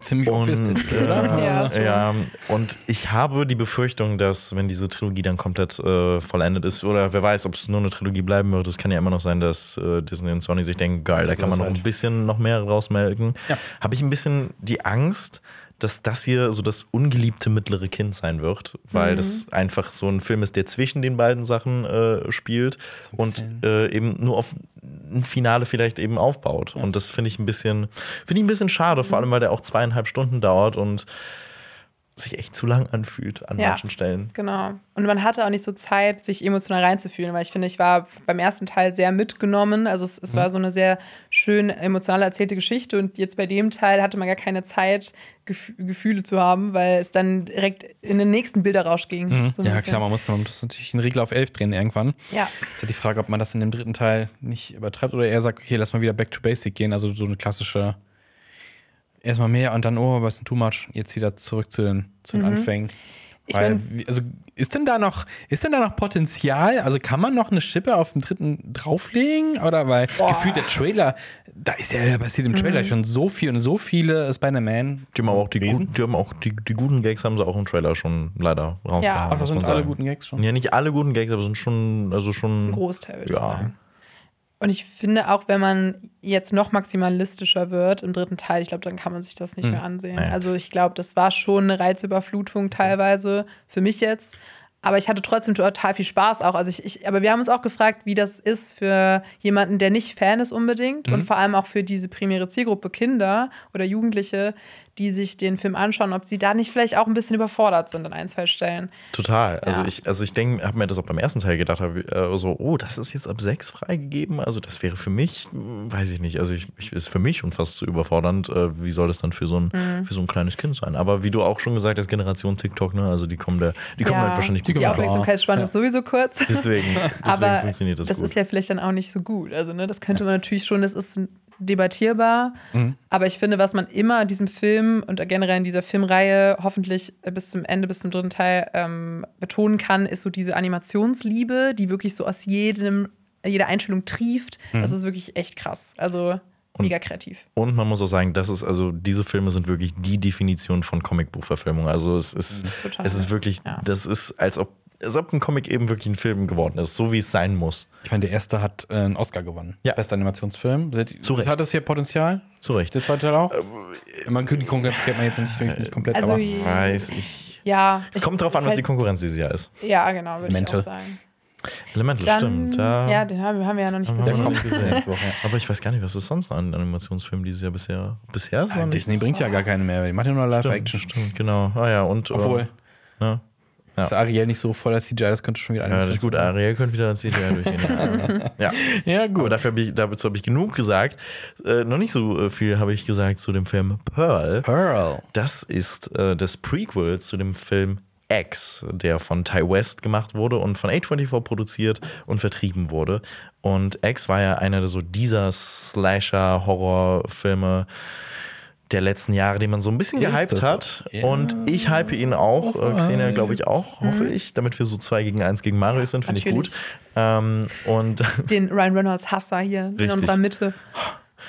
beim nächsten Mal haben wir einfach so Ryan Reynolds Fan-Shirts an. Ja, bitte. Ja, gehe ich mit äh, Mhm. Pedro Pascal ein, eintrinken. das, das, das, Ich war gerade schon diese Drohung, wo geht die hin? du so, ich bring Pedro Pascal um. Da würdest du nicht nur uns äh, als Feind haben, sondern, glaube ich, ganz TikTok. Wenn ich jetzt mit einem trinke oder wenn ich ihn umbringe? Ähm, beides. Okay, dann. Weil alle sind neidisch auf dich. Dann alle wünschen, dass du es Das wärst. wäre das wär, das wär doch so eine richtig, aber so eine, so eine positive Revenge, oder nicht? Wenn du mit ihm Statt halt so eine böse Revenge, wo man Leuten schadet, so einfach nur so, hey, ich habe das gemacht, was ihr wolltet. Ah, ja, das, äh, Nur cooler. Ja, das stimmt. Man hat auch noch nicht so mitbekommen, dass er ähm, ne, so irgendwie mit Fans oder sowas mal was Wieso Fans? Außerhalb was gemacht hat. Kollegen. Achso, ihr seid Kollegen. Kollegen. Ja, gut, ja, das genau. was Kollegen. anderes. das hört man ja von so vielen anderen, dass Til Schweiger auch immer mit, mit Leuten irgendwie umherzieht. Und Zac alles. Aber ich dachte Efron gerade, ja, der, ich glaube, boah, ich mag keinen Alkoholikerwitz, nein. Achso, nee, nee, wollte ich auch gar nicht auf die Ich wollte eigentlich darauf hinaus, Zac Efron, den wir kennen ihn alle aus unserer ja. heißgeliebten Filmreihe High School Musical. Und er ist ja mal mit, wieder hier Cinema Strikes Red, ähm, mit einer Kellnerin zusammengekommen. Und da war in der High School Musical Community da auch immer dann, ja, oh, wie, wie hat sie das gemacht? Also so ist es jetzt auch. Ähm, Der Mann man geht ja wahrscheinlich drin. auch mal in die Bar oder Genau, im irgendwas Restaurant. essen. Aber stell mal vor, du arbeitest irgendwie als eine Kellnerin im Extrablatt und dann setzt sich da deine Brüder hin. Job, der einfach mal irgendeinen Namen. Aber extra, aber dann kommt, Oder, äh, Oder- Im im Burger King, Subway. Subway, Genau, Pinocchio. ich finde es auch toll, dass wir, dass wir wirklich das perfekte Kohärenz zu, äh, zu Extrablatt gefunden haben, Subway. Das ist wirklich, das ist so perfekt. Die beiden, Oh das, äh, beiden haben die gleiche Geschäftsidee. Naja, zurück zu Ex. Maris, du Jetzt warst. wollte ich aber zu Zac Efron noch mehr hören. So, ja, genau. Ich wollte einfach nur Ja, genau, erzählen. und das war dann immer das Beispiel dafür, ne, dass so ein Star, und das mu- muss man ja auch irgendwie, ich, ich bin mir sicher, ich will da jetzt nicht irgendwas über ihre Beziehung der beiden urteilen, aber. Ähm, Die ist doch nur unter seinem Geld her. Nein, das wollte ich nicht sagen, sondern dass total viele Fans, und das finde ich dann auch immer manchmal so ein bisschen ungesund, da dann ja auch immer sagen direkt, oh, das ist das Ideal oder so, oder das will man auch. Und ich frage mich dann immer, weiß Ich nicht, glaube, die haben also auch ihre Probleme. das sind diese parasozialen Beziehungen, die man oft, glaube ich, mit Prominenten hat. Ja, Ja, Habe ich heute ganz viele. kenne zu ich. viele. auch. Zu viele. Ja, Ja. vertiefen das. Was ist, wenn Florence Pugh mit einem Kellner zusammenkommt? Läuft Lenny dann amok? Wer weiß, wir werden es mitbekommen, Weiß weil ich wir nicht. dann mit ihm arbeiten müssen am nächsten Tag. Und dann, Ich finde, ich, ich, äh, voll viele tun das ja, glaube ich, hier so voll als Crush, aber ich finde Florence Pugh einfach als Menschen cool. Also mir, ich, ich freue mich für sie, wenn sie, wenn sie einen coolen Partner, eine coole Partnerin hat. Also ich finde das. ja, Ich okay. hoffe, ich hoffe, Florence Pugh benimmt sich, kommt nicht irgendein Scheiß irgendwann raus, weil dann Mein Gott, ist Lenny einfach Das ist mir zerbrochen. wirklich, weil ich habe wirklich, ich habe, ich glaube, ich habe wirklich das, was auch eigentlich nicht gut ist, dass man prominenten Menschen so ein bestmögliches Bild gibt. So, man, man kennt sie nicht. Also sie wirkt halt nett, aber wir wissen ja nicht, was sie sonst macht. Ja, genau. Aber ich finde es auch normal und menschlich, Personen, die man dann auch verfolgt in Interviews. Ja, bis zu einem gewissen Grad Mhm. kann man sie schon äh, ein bisschen idealisieren, um sein eigenes Maß an Idealisierung vielleicht auch daran zu binden. So. Eben erstens das. Und das machen wir gesagt. jetzt mit Ryan Reynolds. Ryan Reynolds, der Jesus aus Hollywood, quasi. Aber Mia Goth ist vielleicht der Jesus von Hollywood. Was? Ich glaube nicht. Ähm, sie ist auf jeden das sieht Fall. die Kirche, glaube ich, anders. Sie ist auf jeden Fall die Scream Queen äh, von Hollywood. Ist finde das ich. so? Ich finde, ich finde sie großartig. Mia Goth ist wirklich Großartig, jedes Mal, also ja. sie ist, sie ist halt drüber in ihrer Art, aber sie ist so perfekt drüber. Ich finde in Infinity Pool, äh, eine, auch einer der besten Filme so bisher des Jahres, ist sie auch wirklich großartig. Mhm. Sie ist total drüber und das, das macht sie so perfekt. Und in Pearl kann sie das nochmal zeigen, denn das erzählt die Vorgeschichte von X, wie es äh, zu den Geschehnissen von X gekommen ist, wie diese, dieses ältere Ehepaar da sich bei X angesiedelt hat. Und das soll Pearl halt sein. Und Pearl, man denkt eher, das wird jetzt auch so ein Slasher, ist aber eher, finde ich, so ein Psychodrama. Und auch, finde ich, fühlt sich an eher wie so eine Art, ähm, weiß ich nicht, wie so ein Kurzfilm oder so. Irgendwie so eine kleine Geschichte. Äh, Episode. in der Episode finde ich, es könnte auch so ein, ja, so eine, so eine Filler-Folge von so einer Serie sein oder sowas, so ein bisschen. Äh, Im Ex-Ty-West-Franchise. Ähm, Aber ich, ich finde, also mit der, mir hat der zweite Teil, ich bin ja Fan schon vom ersten, gut gefallen. Ich finde, der- für das, was, es, was er war, ähm, hat er Spaß gemacht und war aber dann für mich persönlich ein bisschen enttäuschend, weil ich dann schon erwartet habe, dass er mehr zeigt, zum Beispiel auch als wir in den Trailern gesehen haben, oder dass er irgendwie mehr wagt, weil irgendwie er vielleicht dann mehr erzählt über Pearl und ähm, es gab dann so eine Szene, so einen Monolog von ihr, der wirklich wieder so großes Kino war, wo mir Goth mir Goth sein konnte und das hat mich dann wieder total mitgerissen, ähm, einfach wegen ihrer Performance. Aber unabhängig davon bleibt da wenig übrig bei, bei Pearl. Und deswegen muss ich auch sagen, dass äh, ich den Film auf jeden Fall schlechter finde als ähm, X. Wie seht ihr das? Wir Ja. haben ja alle gesehen. Ja, also für mich ist das auch so, boah, es gibt echt so, wie du schon gesagt hast, diese paar Szenen, die wirklich herausstechen sind. Für mich fehlte dabei irgendwie äh, ein Extrem in die eine oder andere Richtung. Also es ist halt, wie gesagt, kein Slasher, es ist relativ blutleer, sogar sehr blutleer. Ähm, dann dieses Psychologische kommt mir auch irgendwie ein bisschen zu kurz. Da hätte ich mir irgendwie noch so ein paar, es mal so Ticks oder sowas erwartet, also oder ein paar ausschlaggebende Sachen, die halt sagen, okay, ah, da kommt es irgendwie her. Es muss ja nicht tiefenpsychologisch werden, aber irgendwie was in die Richtung. So ein bisschen extremer, auch das Verhältnis zu ihrer Mutter. Hat mich immer so ein bisschen an äh, Carrie erinnert, aber Carrie hat es drei, dreimal besser gemacht, irgendwie dieses krasse Mutter-Tochter-Verhältnis zu zeigen. Dann hat sie so ein relativ easy Verhältnis mit ihrem Vater. Ähm, Ach ja, kommt Ja. drauf an. Aber ich ja, weiß, sowas, was meinst. daraus ja. kommt, nicht. Aber ich meine, meine halt so, okay, wa- wo wird es schwierig? Sie ist einfach, Ja. sie ist von Anfang an ein sehr weirder Charakter. Mhm. Ähm, und da, also wenn es halt ein Origin ist, will ich ja wissen, warum, also was ist ihr, was ist ihr Problem quasi? Okay. Und warum ist Mhm. sie so ein Ex, wie sie ist? Und ähm, ja, es blieb auch so nicht viel hängen. Ich fand, äh, wie der Film gedreht worden ist, also mit den krass übersättigten Sachen, Farben und sowas, ähm, fand ich schon cool. Ja. Soundtrack war auch gut, ähm, hatte schon ein paar schöne Sachen. Aber wie gesagt, so ein paar Regler mehr höher drehen, das hätte dem Film echt ganz gut getan. Ob jetzt mehr Horror, mehr Psycho, ähm, mehr Comedy vielleicht auch, mehr es noch obskurer zu machen oder mehr Drama vielleicht halt auch, weil die Szenen mit dem Monolog zum Beispiel, richtig gut. Am Ende geht es noch ein bisschen zur Sache, aber es hätte auch ein bisschen mehr sein können, meines Erachtens. Ähm, und es gab ein paar weirde Kommentare. Es spielt ja zu Zeiten der, der spanischen Grippe. Ja. Da gab es so ein paar weirde Kommentare, die man sich auf die Jetztzeit beziehen kann. Da ich so, Ty West, bist du irgendwie, ja. bist du irgendwie jetzt so ein, ein Schwurbler oder was ist mit dir falsch gelaufen, Das dass ist du solche Dialoge schreibst ja. und das so Das- das nicht, ich nicht gut. Also, ja. also der, der Film hätte das einfach nicht gebraucht. Ja. Also er hat auch die ganze spanische Grippe nicht gebraucht. Das stimmt, ja. Es war so ein bisschen komisch, äh, hat sich so draufgedrückt, das Ja. Setting hat sich so draufgedrückt angefühlt. Ja. Ich finde aber, was du noch erwähnt hast, so dieses, dass du erfahren möchtest, was mit dir ist, das habe ich gar nicht so gefühlt, weil für mich war, äh, diese, ist diese Pearl, diese Figur eben eine so born evil Figur, dass sie damit, So evil? Das, ja, also äh, sie tötet eigentlich schon direkt äh, am Anfang und ich finde schon, dass es so, so durchsickert. Was ich eher kritisieren würde, ist, dass es nicht unbedingt erzählt, wie es zu X gekommen ist, weil da spielen immer noch Jahre dazwischen und man weiß nicht genau, wie das Ganze so stattgefunden hat. Ich finde trotzdem, dass dieser Film wirklich, wenn man von diesem Universum Fan ist und nicht unbedingt von dem Slasher-Part, dann kann man auch richtig viel Spaß mit Pearl haben, weil hier gibt es eine Musical-Einlage. Hier ist, wie Marius schon gesagt hat, total übersättigt, hat einen richtig künstlichen Look, aber ich finde, das ist so cool. Und er macht Spaß. Also er, er, er tut nicht weh. Ich finde auch X besser, aber ey, äh, ich freue mich jetzt wirklich auf Maxine, auf den dritten Teil.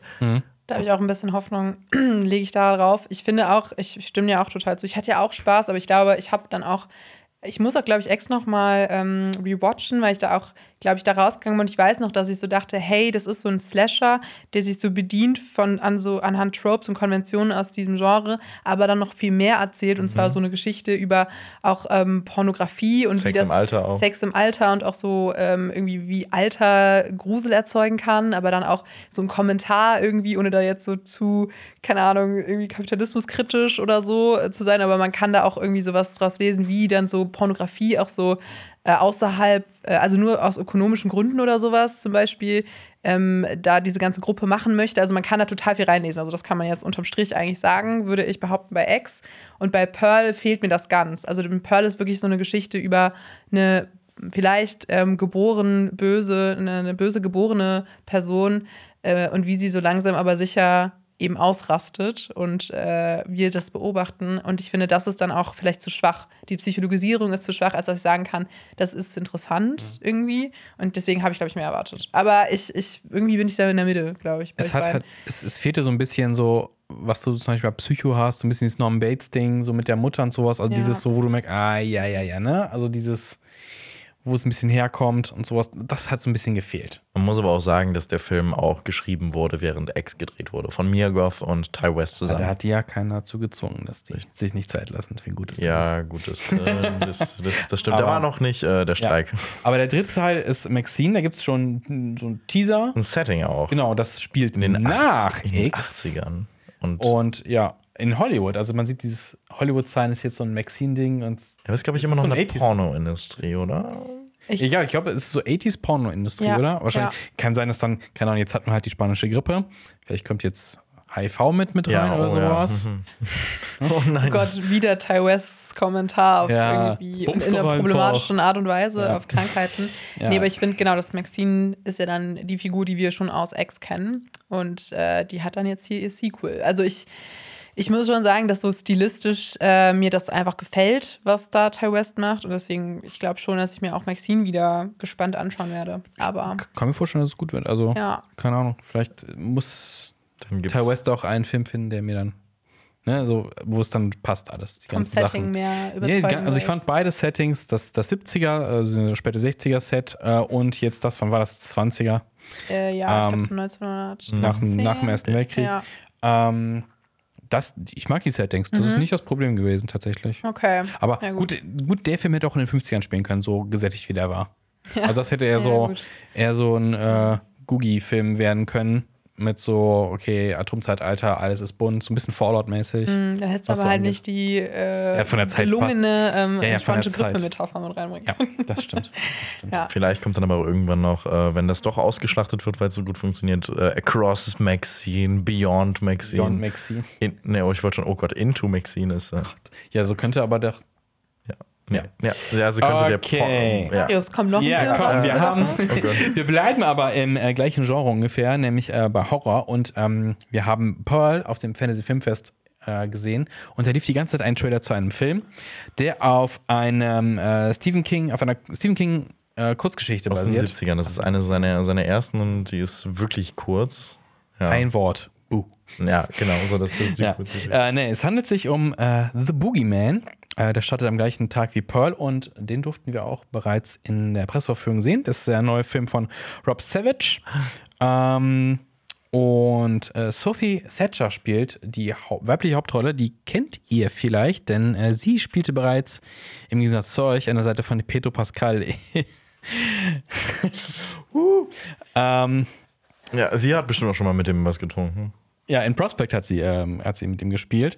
Ähm, Ich liebe Prospect. Hier nochmal Prospect ist cool. eine Sehempfehlung. Also echt so ein äh, kleiner, aber feiner Independent. Sci-Fi-Film. Der Look. Auch damals Ja. auch im Fantasy Filmfest gesehen. Ja, doch, ja. Richtig Okay, ich gut, nicht, ja. aber trotzdem. Aber ja, super, super Empfehlung auf jeden Ja, Fall. genau. Ähm, Sophie Thatcher spielt ähm, eine Jugendliche, die ihre Mutter verloren hat und mit, ihrer, mit ihrem Vater und ihrer kleinen Schwester ähm, zusammenlebt. Ihr Vater ist äh, Psychiater oder ist er Psychologe? Ich weiß es gar nicht mehr. Ich glaube, er ist Psychologe. Er ist Psychotherapeut, das kann natürlich auch sein. das kann auch sein. Er ist auf jeden Fall ein, ein Seelendoktor. Und äh, eines Tages ähm, taucht ein Patient bei ihm auf, äh, unangekündigt, der ihm verkündet, äh, dass er verdächtig wird, seine Kinder umgebracht zu haben. Dass er es aber nicht war, sondern der Boogeyman. Äh, in dem Film geht es halt auch. Und dann taucht dieser Boogeyman tatsächlich bei ihm zu Hause auf, beziehungsweise wird gesagt, wenn man nicht auf seine Kinder achtet, kommt der Boogeyman und kommt die Kinder holen. Tja, und dann beginnt ähm, der Horrortrip für die beiden Kinder, nämlich der Boogeyman ist real. Okay, krass. Also, Und ja, ähm, äh, damit ich mal, mal kurz steigen kann, also ich, ich habe diesen Trailer wirklich viel Ja. zu, viel zu Der oft lief auf halt auf Fantasy-Film Festival die gesehen. ganze Ich habe mir jedes Mal gedacht, Trailer. das wird der größte Schrott aller Zeiten. Dito. Okay. Ähm, aber dann fängt dieser Film mit direkt so einer geilen Einstellung an und auch so einem geilen Bild, dass du dir denkst, oh Gott, das, das wird ja eigentlich richtig gut. Ja. Und der Film sieht wirklich, wirklich gut aus. Also der hat so A24-Vibes schon irgendwie Ja. so von, von seiner Inszenierung her. Obwohl ich auch das Gefühl habe, dass oft mittlerweile Filme, die momentan rauskommen, sich viele dieser A des A24-Looks bedienen und diese, diese Werkzeugkiste greifen, einfach weil Ja. diese New äh, Wave an so artsy Horror und ne, durch Get Out und all diese Sachen, die in den letzten Jahren passiert sind, Ja. wieder ähm, im Trend liegt. Ja, es ist ja nicht nur Retros, hat, also ne, wo wir eben bei Paul waren, ist ja auch super Retro. X ist natürlich Ja. absolut auf dem Retro-Trip.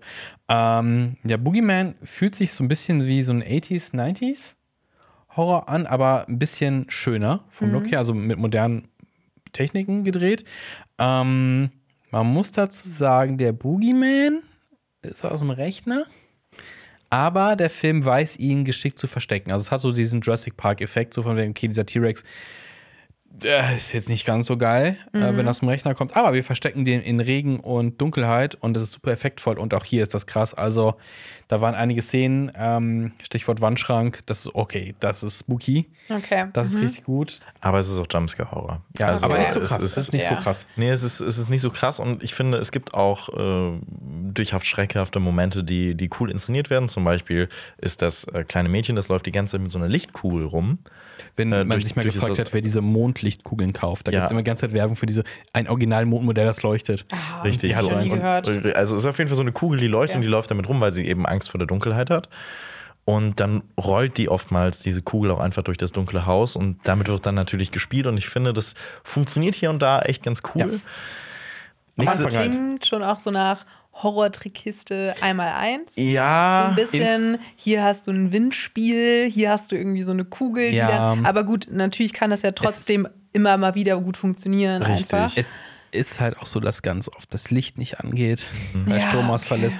Ähm, Also man muss schon sagen, wenn man jetzt drauf mal achten würde, was so die Klischees von Horrorfilmen sind, gerade mit sowas, mit Kinderschreck und sowas, Ja, dann bedient sich dieser Film, ja, äh, der, der packt nicht so viel Neues dazu. Es gibt die, Gar nicht eigentlich. Es gibt die weirde Frau, die auch betroffen ist, aber dann irgendwie eine Lösung finden will und irgendwie ganz spooky in einem anderen Haus lebt und so ein Kram. Also so viele Tropes, viele Klischees sind tatsächlich mit drin, aber wenn man jetzt nicht die Riesenerwartungen hat, kann man hier durchaus ganz gut unterhalten werden. Also Und für das so einen ist schon- Horrorabend ja, mit Freunden.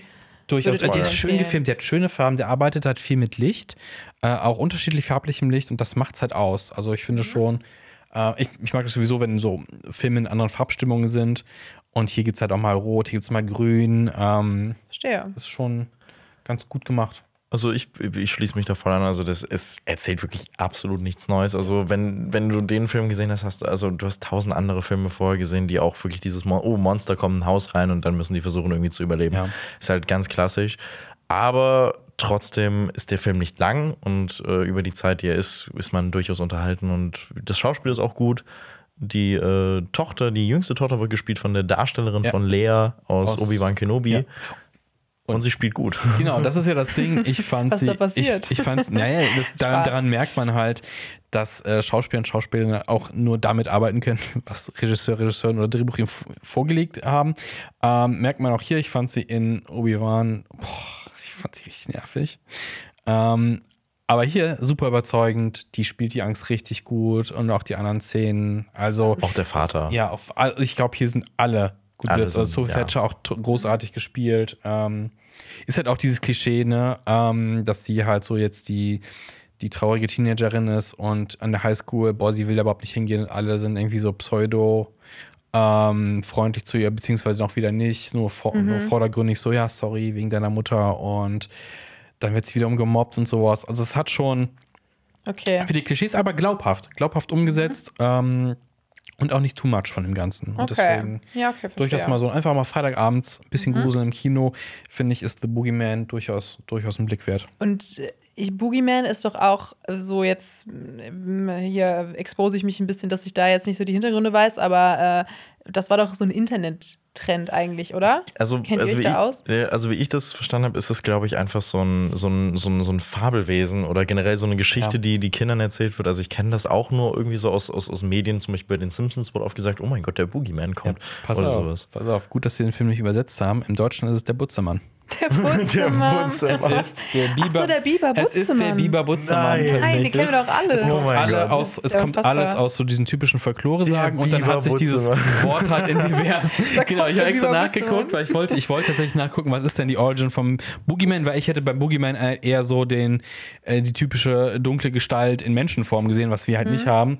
Ähm, aber hier ist es halt ein Creepy Monster tatsächlich eher Ach so, in die okay. Richtung. Ich, ich stelle mir den so länglich vor. Ich dachte, das wäre Ja. so eine Art. So eine Slenderman, Art- Ja, Slenderman, ja, oh. oder sowas. Vielleicht habe ich den auch gerade mit Slenderman verwechselt. Das kann natürlich sein, das war nämlich ein Trend. Ah, und dann haben wir einen okay. Film draus gemacht. Ups, sorry. aber der kam auch in einem Spiel.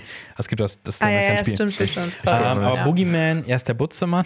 Ich, ich komme da nicht In. Deutschland haben das dann eher verniedlicht, ne? Ein Biber Butzemann. Ich gucke jetzt sowas. gerade mal nach, Aber wie stell der mal nach. Butzemann Stell mal vor, es kommt dann irgendwann die Kifferversion vom Biber Butzemann raus, nämlich der Biber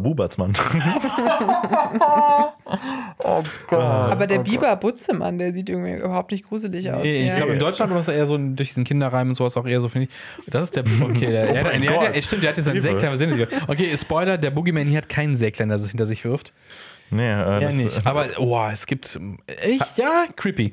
Creepy, Es gibt creepy, dieses Lied, creepy. es tanzt ein Biber Butzemann in in unserem Haus Kreis herum, in unserem Kreis, oder? Er rüttelt sich, er herum schüttelt sich, er wirft sein. Säckchen hinter sich. Ich glaube, da läufst du auch im Kreis und irgendwas rum, glaube ich. Also, das ist es ein nicht. Kinderspiellied. Ich, Also, ich weiß es nicht. Hattet ihr denn Angst vom Biber Butzemann früher? nee. Mir war nicht bewusst, was der Biber oder wer der Biber Butzemann ist. Oder hat Justin Bieber Butzemann. Mit Justin Bieber.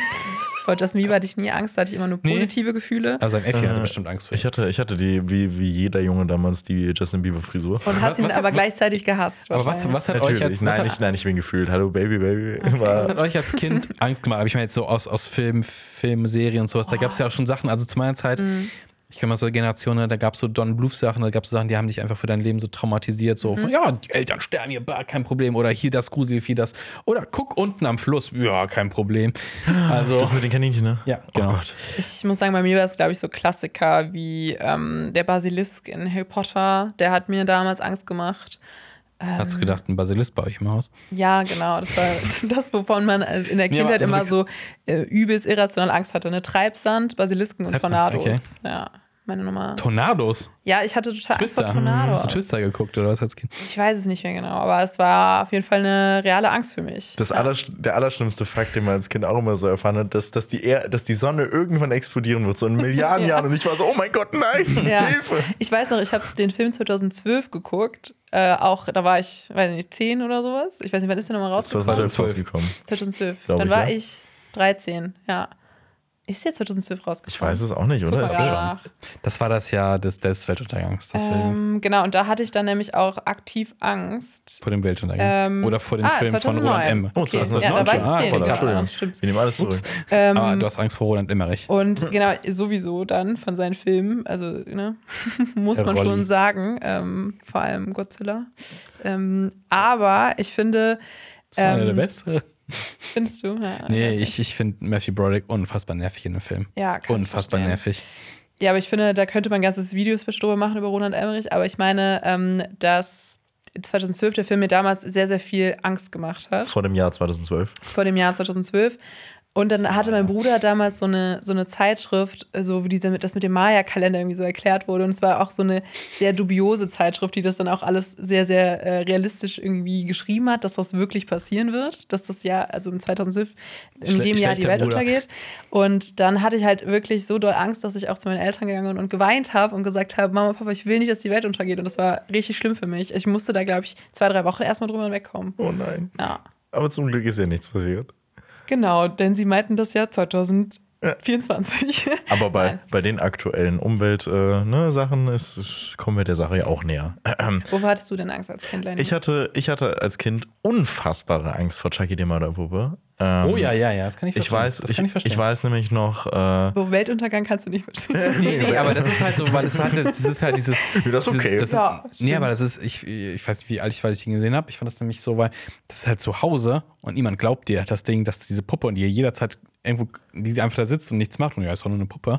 Und du nichts ja. machen kannst. Also aus Sicht dieses Jungen fand ich es absolut furchtbar. ich weiß nur, dass ich das, äh, da war ich bei irgendeinem Kindergeburtstag und dann haben, haben wir dann bei YouTube hat dann mir irgendjemand einen Clip von Chucky die Mörderpuppe gezeigt und ich war so verstört, dass ich dann nie wieder mit diesem Jungen was machen durfte, weil, weil ich, weil, weil ich, äh, weil ich war, ich war wirklich unfassbar zerstört. Ich habe wirklich auch erstmal alle Kuscheltiere, so, die ich hatte, so erstmal beiseite gelegt, weil Chucky die Mörderpuppe hat mich nachhaltig äh, echt verstört, aber mittlerweile liebe ich Chucky die Mörderpuppe. Das war aber auch damals so ein Ding, so dieses, oh ja, Chucky die Mörderpuppe. Das war so ein Kultfilm auch in meiner Kindheit, so, Mhm. so ein bisschen, dass man immer war, hast du Angst vor Chucky der Mörderpuppe? Echt? Sowas hat mein Bruder Das mir auch mal gesagt. so? Mein Bruder hatte generell einfach ähm, einen Grund für all meine Traumata. Gefoltert. Shoutout. ja, nein. Also psychologisch gefoltert. Ach so, ja, ja, genau. aber du hast deinem mit so Bruder ja auch Böses angetan. Wie bitte? Du hast deinem Bruder auch Böses Stimmt, angetan, ich habe ich das gehört. eben Ja. erzählt, dass ich, oh Gott, oh nein, jetzt ist, wenn er So, den jetzt Podcast jetzt hört, dann, ja, ich habe, egal, nein, darauf gehe ich jetzt nicht ein. Dinge, die man seinen Geschwistern antut, ne? Ja, macht man halt. Ja, Kenn genau. ich. Ja, Okay. so, ich könnte eine ich könnte eine, eine, eine Connection äh, äh, hier ziehen. Hau raus. Nämlich zwischen äh, unseren Filmen, die wir so in letzter Zeit geguckt haben, und nämlich noch dem Boogeyman. Ich Ja. habe zuletzt nämlich den Film Host geguckt. Der ist vom. The Host. Nicht The Host, nämlich nur den Film Host, äh, vom Regisseur Rob Savage, der auch The Boogeyman gemacht hat. Schau an, schau an. Und House ist ein Film, der ein Corona-Film ist. Der spielt eben während der Pandemie und dauert nur 57 Minuten. Und es geht darum, dass ein paar FreundInnen eine Seance online über Zoom machen. Und sie laden dann eben eine Frau ein, die diese Seance durchführen soll. Und dann kommt tatsächlich irgendwann so ein Geist und der findet dann auch in den einzelnen Häusern äh, statt und man sieht das Ganze wirklich nur über dieses Zoom-Fenster. Und ich muss wirklich sagen, dass, dass dieser Film neben Bo Burnham Inside das einzig gute Produkt ist, das wir durch den Pan durch die Pandemie bekommen haben. Es ist wirklich, also ich finde den Film super. Also für dieses zeitliche Erzeugnis, dass die Corona-Pandemie so ein bisschen thematisch auch mit einfädelt, finde ich, weil normalerweise finde ich sowas nervig, aber ich finde, das hat das echt gut gemacht. Und Klingt ist, interessant, weil ich das auch habe. Also so diese generellen äh, temporär, also gerade herausgebrachten Produktionen, die Corona aufgreifen, das finde ich meistens sehr unangenehm. Mhm. Ja, möglichst schnell rausgerusht, passt irgendwas. Aber äh, schön äh, doppeldeutiger Titel, weil du hostest ja quasi die Zoom-Meeting und dann kommt der Geist. Perfekt, in- ne? Habe ich, hab ich, hab ich auch gedacht. Aber, aber der ist wirklich super. Also der ist sehr kurzweilig, 57 Minuten halt und der hat echt ein paar coole Schockelemente. Und Gibt's den? äh, den kann man bei Prime für 3,99 äh, sich kaufen. Ansonsten hat man leider keine Möglichkeit, den irgendwo kostenlos zu streamen. Aber ich finde, also der, ich, ich finde ihn wirklich super. Also ich hatte echt Spaß mit. Cool. Ja. Ist notiert. Ich habe The Dive gesehen in der Sneak am Montag. Oh, gehst du noch in Sneaks? Ich gehe noch in Sneaks, ja. Ich will in, auch mal wieder. In Bonn hat das so ein bisschen so eine Tradition, weil da gibt es so ein nettes Kino, was immer wieder Sneaks macht, also jede Woche Montag und Mittwoch. Und die englische Zweimal. Sneak ist immer relativ gut gefüllt, weil da auch davor immer so ein Filmquiz stattfindet. Und das hat dann so ein bisschen in Bonn in der Filmszene so eine Tradition, das ist ganz cool. Ich, äh, als ich in der Sneak war früher, äh, aber in Siegburg zu Uni-Zeiten, äh, da gab es auch mal einen Quiz, ich habe sogar einmal gewonnen. Ah, cool. Ich traue mich nie Yeah. auf die Bühne zu gehen. Ich habe weil- ich hab sogar zweimal gewonnen. Ah, also, äh, nee, da war ich, äh, das war aber keine Sneak, da war ich in The Road. Und dann habe ich eine Frage beantwortet und habe das Buch gewo gewonnen, also ich zweimal einen Grund zum Weinen. Also, nee, dreimal. Weil ich gewonnen habe aus Freude, einmal wegen des Films und das Buch ist auch traurig. Also, und was, hast du, da- und was, was, was war das andere, was du gewonnen hast? Ähm, Popcorn. nee, ein Cocktail in der Bar Mit von dem Pedro Kino. Pascal. Mit Pedro Pascal, der damals noch nicht so bekannt war. Mit diesem einen random Schauspieler aus Navy CIS. Der immer in einer Buffy-Folge mitgespielt hat. Stimmt, ja. Nee, aber äh, The Dive Ja. äh, geht um, Der Tauch. um einen, genau, der Titel verrät es eigentlich schon. Es ist ein Unterwasser-Survival-Thriller, aber aus Deutschland. Ah, Und Drew und Mary sind äh, zwei Schwestern und erfahrene Taucherinnen. Und dann fahren die beiden in so eine abgelegene Bucht und May wird in die Tiefe gerissen und von einem Felsbrocken eingeklemmt. Und das ist schon so eine sehr klassische Geschichte, weil ihre Schwester Drew muss dann jetzt entscheiden, ob sie ihr eigenes Leben aufs Spiel setzt, um das Leben von ihrer Schwester zu retten. ähm, also denn die Zeit läuft Leben? ab. Schwester. Ja. Leben? Schwester. Äh, Leben? aber- Schwester. Aber ist es dann, äh, sind es dann deutsche SchauspielerInnen? Weil Drew und May klingt jetzt nicht so nach den typisch deutschen Vorzeigenamen Brigitte und so weiter. Ja, also tatsächlich haben die beiden Englisch gesprochen.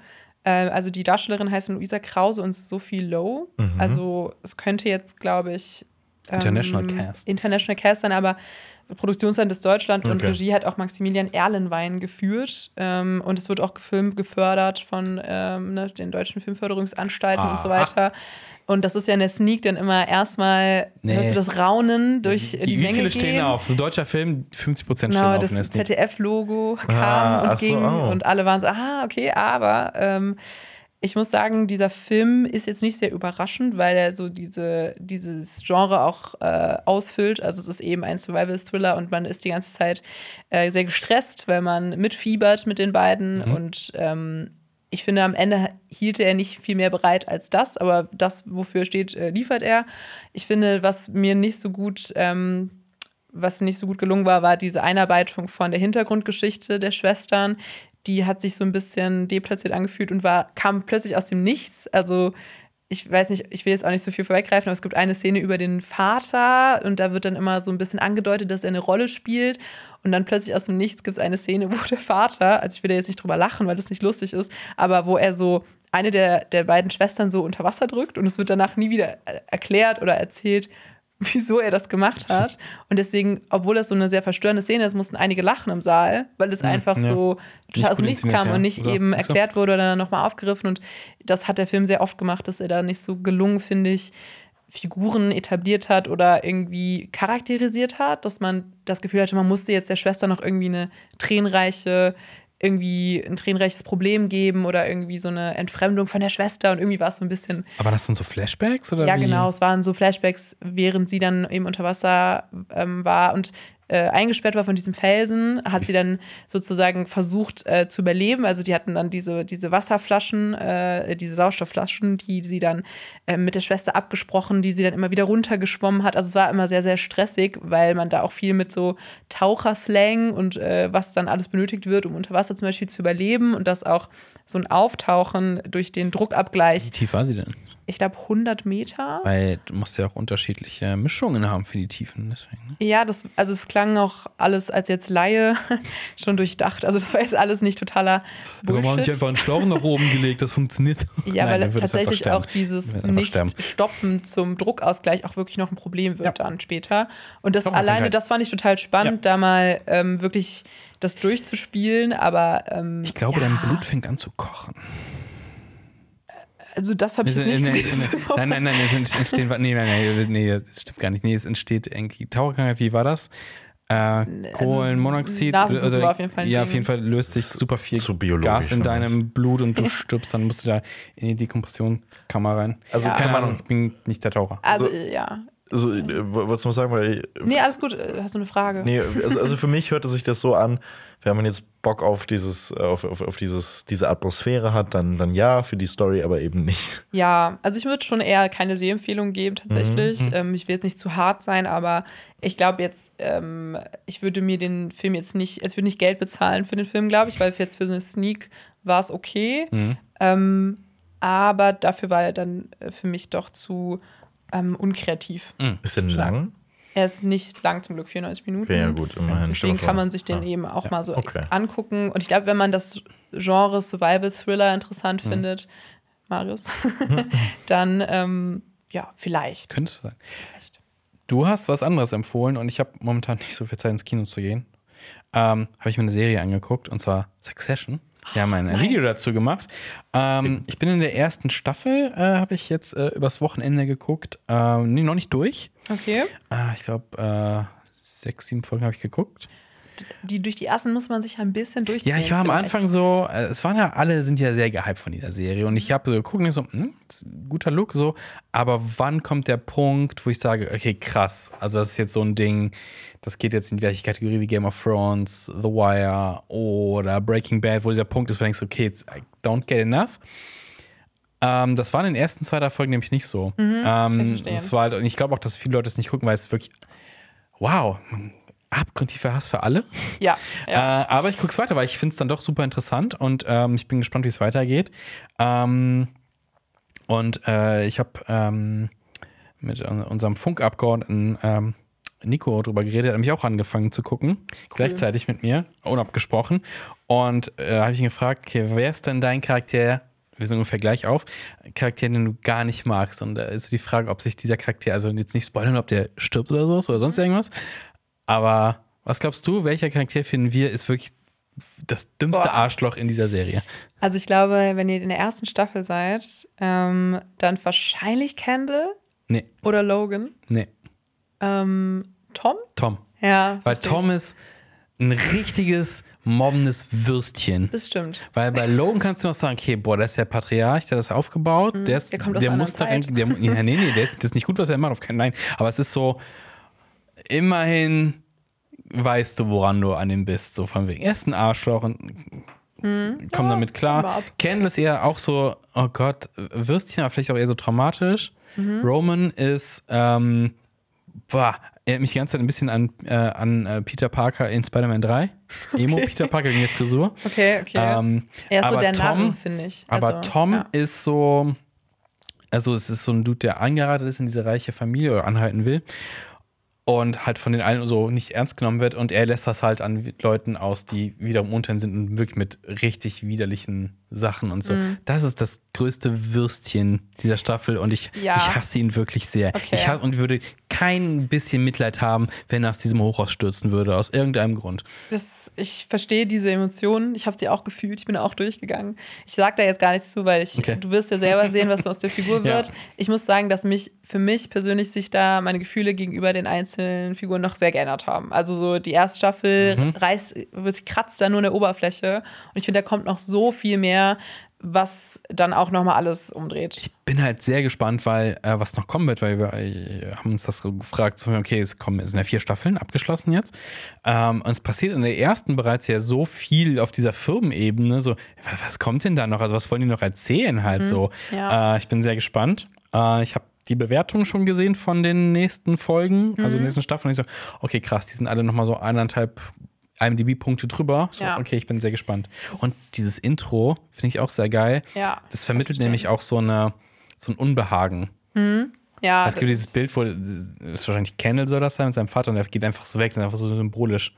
Das So, stimmt. ach ja. Für alle, die jetzt vielleicht nicht ganz mitkommen, das Sorry. Intro ist, nee, alles gut, aber guckt auf jeden Fall Succession. Also, das habe ich Ja. ja schon in meinem Special gesagt, aber die Serie ist auf jeden Fall empfehlenswert. Selbst wenn man sich durch die ersten paar Folgen so ein bisschen erstmal rein äh, buddeln muss. Es gibt härtere Kämpfe. Also Leute haben es schon bei Breaking Bad so, oh, das finde ich dann. Ja. Breaking Und Bad. Wire and the Wire, da finde ich Oder das auch hier Game of Thrones. Also, da haben ja auch einige gebraucht, bis die mit den ganzen Namen. Lenny, du wirst da auch noch durchgehen. Lenny, Lenny, sind. Ich werde mich, ich werd mich durch Game of Thrones und Hast du es schon gesehen? Nein, also ich bin, aber ich habe Xena Special gesehen und das hat mir auch wirklich richtig Lust gemacht, da jetzt nochmal an, anzufangen. Fand ich wirklich Ja. sehr gut.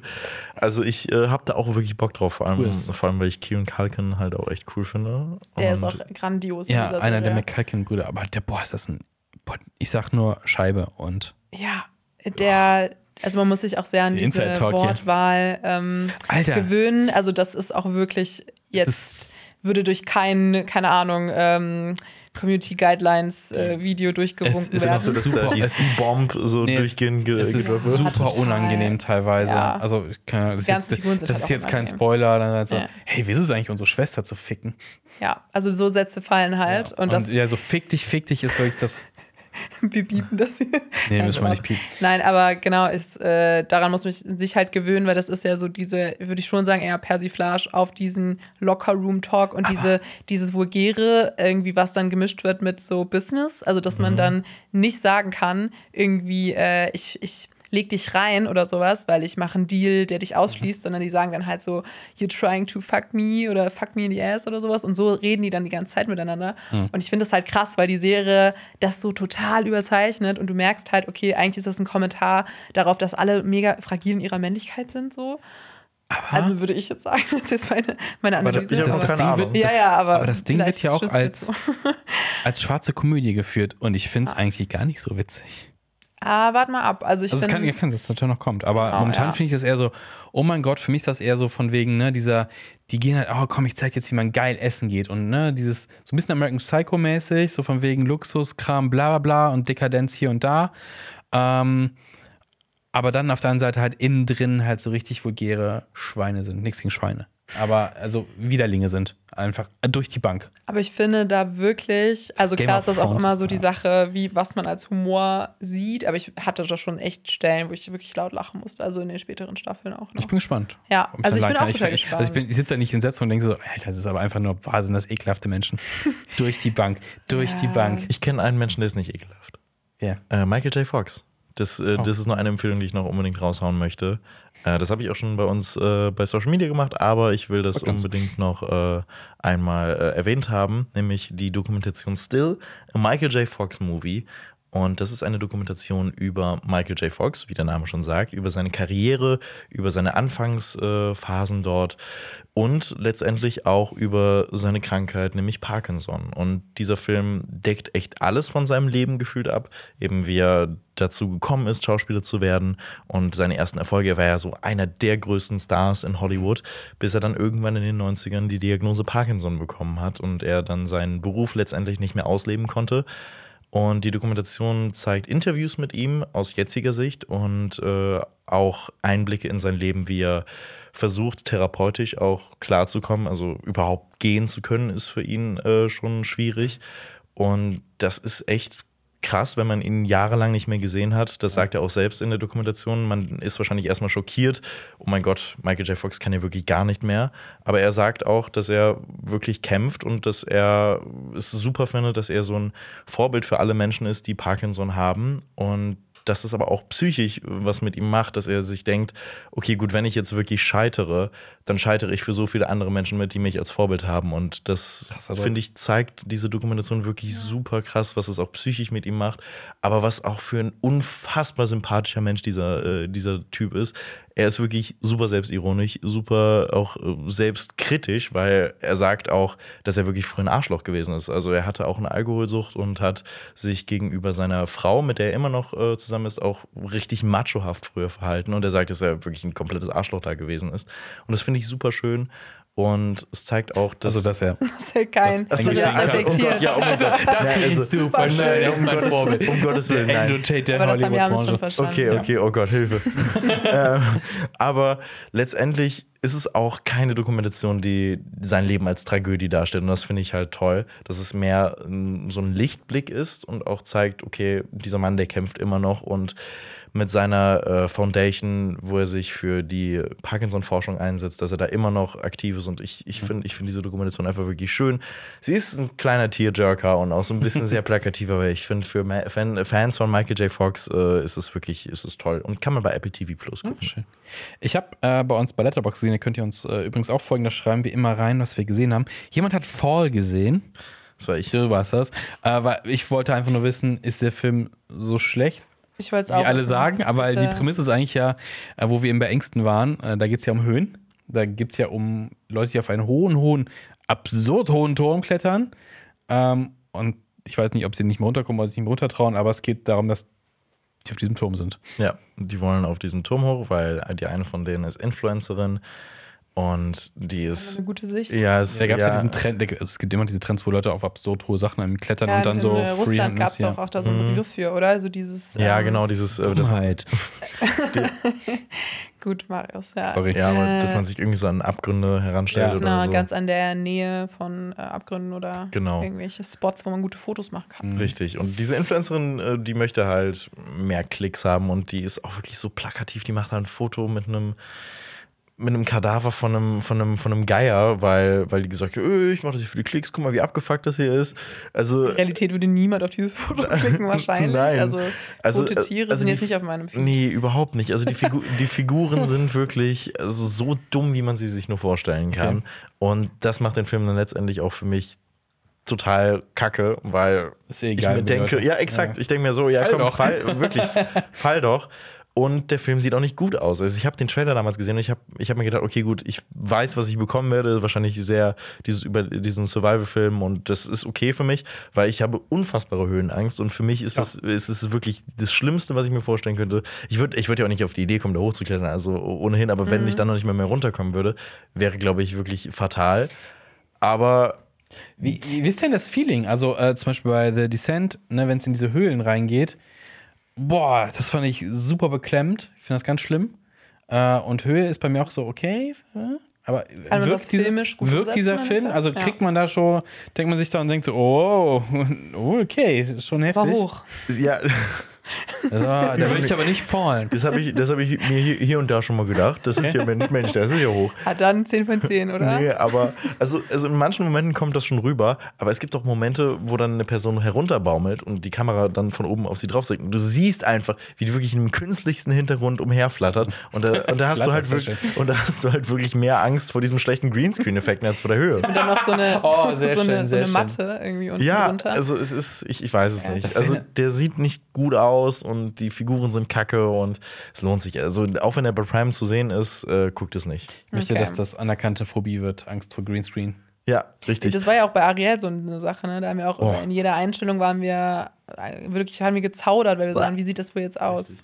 Und ich glaube, die, In- ja genau, die Influencerin spielt in dem Teenie-Sex-Film mit, von dem ich letztens erzählt habe, diesem Mit Beautiful was? Disaster. Ach, Quatsch, mit Ja. der, mit der Richtig, genau, nee, die Boxerfamilie. Pokerspielerin. Die Pokerspielerin. Sie ja. ist Aber er kommt aus einer Ja. Boxerfamilie. Genau, Ja. exakt. Aber ja. auch generell so Filme, wenn so, wenn so, ja klar, äh, Aktualität ist immer gut, aber so, sobald so Influencer-Kram drin ist, ist es irgendwie nervig. Ja. Ich glaube auch Also nicht diese immer, nicht immer. Ne? Also ich meine, das so dieses, okay, ein Influencer ist nur irgendwie klickgeil Mhm. und like-geil. Wir doch auch. Abonniert Cinema Strikes Back und äh, lasst die Glocke und lasst ein Like da. Wir sind natürlich mega klickgeil und deswegen wollen wir auf jeden Fall eine Sache, die wir angekündigt haben, auch auf jeden Fall umsetzen. Ja. Wir haben in dem letzten Podcast über eine Sache geredet, die wir gerne mal im Podcast machen wollen würden. Ja. Alpa, Alpa gebührt die Ehre der Idee, weil er hat es äh, gepitcht. Und es geht um Tests auf Teste dich. Lenny. Oh, Und Wir testen dich. oh nein. Jetzt. Marius und ich haben uns überlegt, wie cool das wäre, wenn wir dich jetzt einfach mal ins kalte Wasser werfen. Das ist richtig cool. Unfassbar cool. Und wir dachten uns auch, welches Franchise wäre dafür besser als eines, was du nicht kennst. Und zwar Das ist Game of Thrones. Das ist Game of ja, das ist- Ja, natürlich ist Game of Thrones. das ist Game of Thrones. Und- ja. Aber es ist kein Test, wo du wissen musst, also es ist Okay. kein Quiz, sondern Das sind persönliche Fragen. es sind, wir, wir, Genau. wollen dich Sehr ein, wir wollen Fragen. dich einordnen, denn es geht um dein Lieblingsthema, Liebe. Und Oh. hier habe ich nämlich einen tollen Test rausgesucht und das ist wirklich meine Lieblingsrecherche überhaupt für jedes Video jetzt gewesen, einfach auf Teste dich, coole Tests zu suchen. Okay, finde ich gut. Und ähm, ja, der Titel, Investigativjournalismus, Leute. genau, ja, äh, der Titel des Tests heißt, welcher Game of Thrones Boy ist dein Lover? ich habe die Nummer geändert. Okay. Finde find ich gut. Und ja, Mhm. also natürlich hier jetzt als Disclaimer, wenn du irgendwie Fragen nicht beantworten willst, dann kannst du auch einfach was lügen Okay. Wir und haben, was aber, Falsches sagen. wir haben aber auch gecheckt, das ist jetzt nichts Spoileriges. Okay, Aber finde ich gut. Äh, Xenia meinte dann aber auch so, ey, das ist aber interessant, wenn du jetzt dann anfängst, endlich diese Serie zu gucken und schon- anhand dieses Tests so, mit- dann kriegst du vielleicht schon so eine Verbindung dazu und dann denkst du, okay, wo geht's für Okay. mich persönlich hin auf dieser Game of Thrones Reise durch Westeros? Also ich hätte jetzt an dieser Stelle lieber ein Schloss Einstein teste dich gehabt, aber ich, ich, ich, also ist auch, ist auch schon wirklich jetzt eine indirekte Aufforderung von euch, dass ich jetzt diese Serie. Äh, Ein bisschen, natürlich. ja. Also du musst ja auch wissen, was passiert mit deinem Boy in Game okay, of das Thrones. will ich wissen. Ja. Das will ich wissen. Die Also erste du Frage ist jetzt einfach, was ist deine Lieblingssexstellung? Nein, zu Beginn. Wo würdest du gerne leben? Und ihr alle da draußen können ja mitmachen. A, auf einer Burg im Norden. B, auf einem stattlichen Schloss im Süden. C, egal wo, Hauptsache bei meiner Familie und meinen Freunden. Familie. D, ein bescheidenes Haus mit Garten reicht mir schon. Oder A, B, C, D, E, F. Hauptsache in einem warmen Gebiet, ich bin eine Frostbeule. nee, letzteres nicht. Ich finde, der Garten, der hat mich jetzt angesprochen. Der Garten. Oh, da klar. hat schon so eine Richtung. Okay. Ja, die, die Game of Thrones geguckt haben, die können das jetzt schon Okay, vorahnen. ich merke ich merk einfach gar nichts. total. äh. Okay, zweite Frage. Mhm. Wie würdest du aussehen, wenn du bei GOT mitspielen würdest? Game of Thrones heißt das übrigens. Das ist danke, Dankeschön. Ich Ah. war, war schon kurz aufgeschmissen. Das, ich liebe das. Langes, goldenes, leicht gewelltes Haar, markante Gesichtszüge, kaust wie Kaugummi. B. Mittellanges rotes Haar, leicht maskuline Gesichtszüge. Was heißt das? Kriegerisch. Das ist alles Auslegungssache. Ähm, C. Langes dunkles Haar, feine Gesichtszüge. D. Hellbraune lockige Haare, sehr weibliche Gesichtszüge. Oder schulterlanges braunes Haar, süße Gesichtszüge. Ist das, wie ich, wie, wie ich mich wahrscheinlich sehen würde oder, oder was ich mir wünschen Was du würde? wünschen würdest. Wie, wer Was wärst du dir wünschen ja. würdest, das ist vielleicht Das ist interessanter. Ich finde, süß ist immer, ist immer eine gute Okay, Antwort. okay, Und ich finde, so braune, mittellange Haare finde ich auch gut. Okay, Nehmen alles wir. klar. Okay. So, das liebe ich jetzt auch. Das ist äh, die dritte Frage oder ähm, Aussage. Wähle ein dothrakisches Wort. Aha. Du, aha. A. Cool. Ja? Ich, ich, ich spreche das, ich verhunze das bestimmt jetzt richtig. Sisat, Rochosor, Okeo, Safra oder Ize. Kennt man das? Also, weil, also wisst Ich ihr will jetzt. keine Übersetzung nehmen. Ne? Ich Nee, könnte es jetzt auch nicht über Jonas vielleicht noch, aber Also ihr habt, also ihr habt, selbst ihr habt keine Ahnung. Ich nee, wir keine werden Ahnung, das leider äh, aber einfach mal googeln gleich. Ja, und dann können wir das vielleicht nachtragen. Weil- was du, was du weil ich, weil ich bisher noch das nichts von vorne genommen habe, würde ich jetzt mal ein A nehmen. Also das, was du als erstes gesagt Ja. hast. Wie heißt Okay, wie ist das geschrieben? Ähm, mit Z. C. Das ist so Menschenhass. T. Ich weiß auch nicht, ob das so, teste dich, ob das so äh, legitim ist, hier die Sachen, die hier stehen. Weiß es nicht. Nicht, dass ich jetzt hier irgendwie was, was komplett. Aber es soll ja auch eher mehr um das Wort und den Klang gehen, weißt du, wenn wenn du sagst, Caesar ist das Wort. das ist einfach Genozid, das, das wollte ich mindestens. Ich glaube nicht, ich glaube nicht. Dafür gibt es äh, bestimmt gar kein Wort auf Dothrakisch. Ich hoffe. Gut, äh, das vierte ist bestimmt was, womit du wieder mehr was anfangen kannst. Eine, eine wichtige Frage: Ist es, ist es eine Sprache, so eine allgemeine Sprache, die, die, es, die es eigentlich gibt, oder gehört das, ist es die Sprache von einem gewissen Volk? Das ist äh, das Volk der Dothraki, also sagen? Kaldrogo. Mhm. Äh, Z-I-S-A-T. Äh, das Wort, äh, die Dothraki ist das Reitervolk, was Kaldrogo, der Kaldrogo angehört. Das ist der Mann ähm, oder der ja, Gefährte von Daenerys Targaryen in der ersten Staffel. das sagt mir was. Äh, hier der ähm, von Wow, Was? Karl Drogo, Ja? Schauspieler. Dings. Ja, Jason Momoa. genau. Von äh, Jason Momoa gespielt ja. wird. Ah. Ja, und da warst du ja von bei Fast X schon Da war ich ein begeistert von. Verfechter Du von ihm. richtig begeistert sein von Karl Drogo und seinen politisch korrekten Hand. Okay. Also Okay, er cool. hat äh, Caesar genommen, das Ja. heißt to be harmed. Okay. Gefährlich, Lenny, gefährlich. Gefährlich geht's weiter. Die vierte Frage ist, oder Aussage, wähle eine Waffe. A. Pfeil und Bogen. B. Schwert. C. Gift. D. Lanze oder Messer. Oh. Ich muss, ich, muss, ich muss mich fürs Schwert entscheiden. Also, Der Klassiker. also ich glaube, wenn ich in Game of Thrones spielen würde, hätte ich, hätte ich ja wahrscheinlich keine Brille. Und das heißt, ich kann nicht auf Entfernung äh, schießen. Gab es einen Speer? Eine Lanze gab es. Es gab äh, Lanze, ja. Aber ich finde, eine Lanze ist. mal- Das ist geil. Das stimmt. Wäre das eher gewesen. Aber ich meine, er, er macht es ja jetzt mit dem Wissen, das er hat. Also. Aber das, was ich bei Pedro Pascal übrigens mitbekomme, ist doch, dass er jetzt so an seinen Augen doch, äh, also dass seine Augen Warte irgendwie. ab, warte ab. Sweet Weil- Summer ah, Child. ja. Das Sweet ist, weil äh, er eine Brille trägt. direkt- eine Brille, ja. Seine Er Augen, ist der werden, seine Augen werden ausgedrückt, Der hat eine oder? Nein, er ist der einzige Nein. Brillenträger in äh, Game of Thrones. Seine Augen werden ausgedrückt, Leute. Ihr könnt es Also, mir fünfte sagen. Frage. Was sind deine Charaktereigenschaften? A. Aufopfernd, mutig und frech. B. Frech. Edel, intelligent und geheimnisvoll. Intelligent C. schon mal Gerissen, nicht. flink und leidenschaftlich. Mhm. D. Einflussreich, ehrgeizig und feurig. Oder E. Hilfsbereit, fürsorglich und standhaft. Ich habe kein Rückgrat, deswegen ist das, Wow. ist das schon mal nicht. Nein, ich fand, das erste, das habe ich mit dem Frech, hat mich das bekommen. Oh Gott, oh Gott, was kommt dabei raus? Ich bin auch richtig gespannt. Äh, jetzt kommt eine negative Eigenschaft von dir. Oh Ah, Gott, gibt es, da das gibt musst du auch jetzt- Muss ich A, B, C und D und E auswählen? Hör auf. A. Eifersüchtig, arrogant, manipulativ, skrupellos oder egoistisch. Das ist alles ein Block oder, oder kannst du nochmal? Achso, A. Eifersüchtig, Mhm. B. Arrogant, C. Manipulativ, D. Skrupellos oder E. Egoistisch. Ich glaube, ich bin äh, eifersüchtig. Ja. Okay. Oh, mal sehen, wie es wird. Welche Eigenschaft könntest du ihm, also deinem Boy, am ehesten verzeihen? Eifersucht. Gibt es leider nicht. Es gibt Oh. A. Naiv, Mhm. B. Sadistisch, C. Kindisch.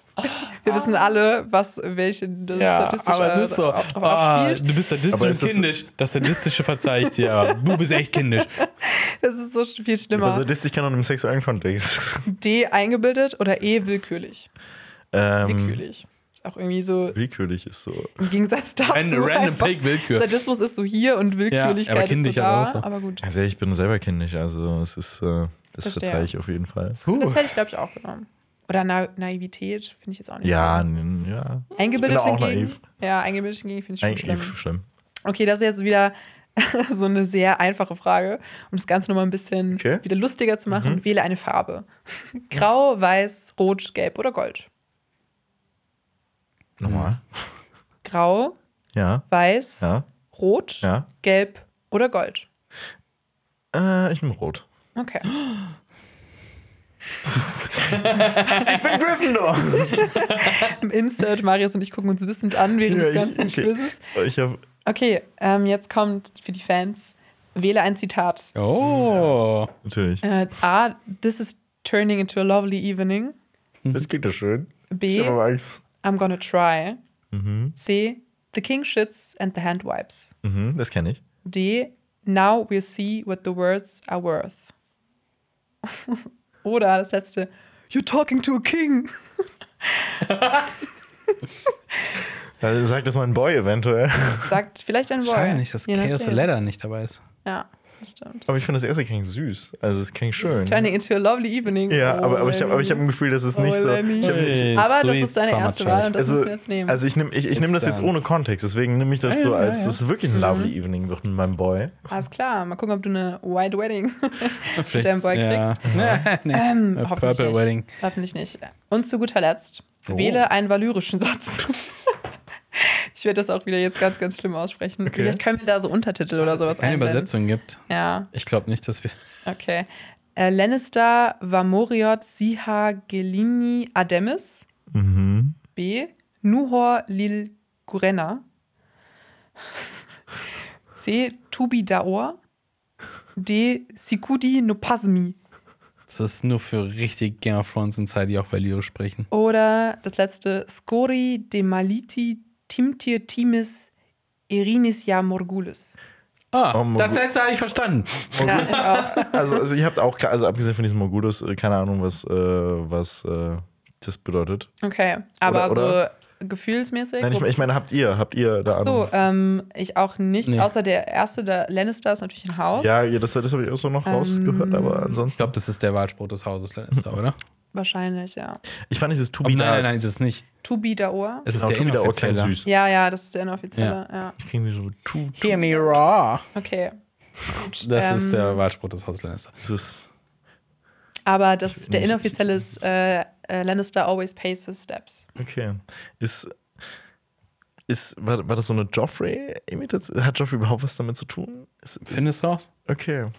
Wir werden es jetzt auch herausfinden, was dein, ist äh, dein, dein ähm, Okay. Boy ist. Gott, weil das war die letzte Frage. Und bin jetzt gespannt, gehen wir zur. Auswertung über Trommelwirbel. Ich bin gespannt, wer, wer, ist mein Boy? Mit wem will ich eine lovely Er ist der Evening Oh haben? Gott, Gott, oh Gott, oh Gott. Gott. Was ist denn? Okay. Warte, warte mal, hast du einen Tipp? Hast du eine Idee? Hast du schon gesehen? Hast Ich hab's schon gesehen, Okay, ja. ich, ich sag. Also was Gendry.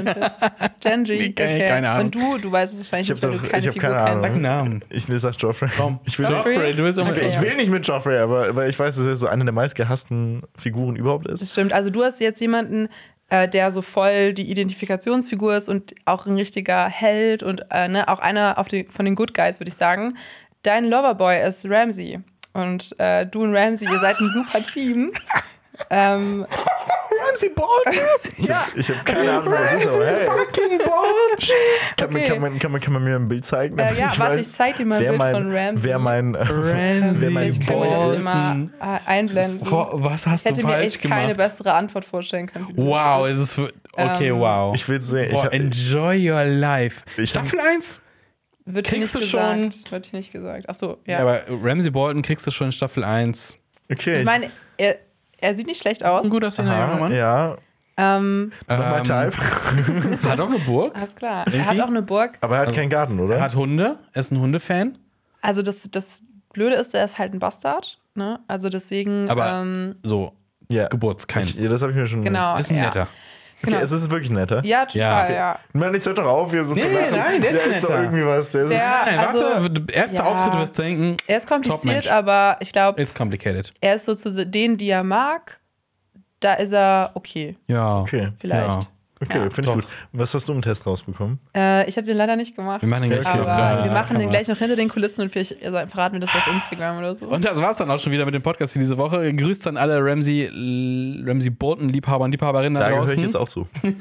Äh, hört euch gerne äh, den äh, aktuellen Deutschland 3000 Podcast an.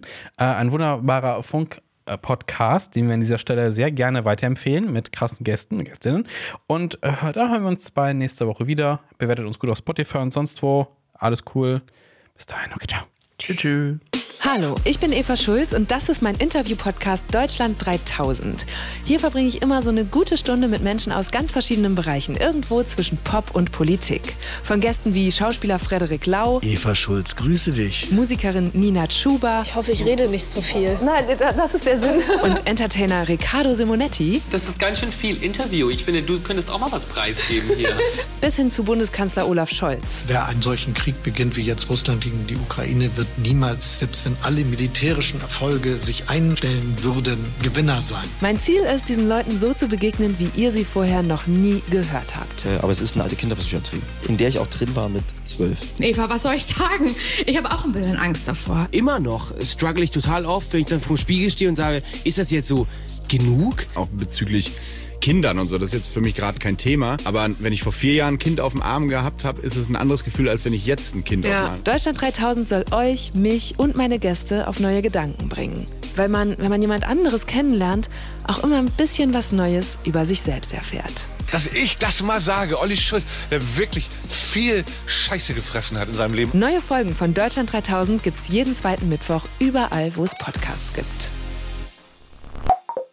Das war ein Podcast von Funk.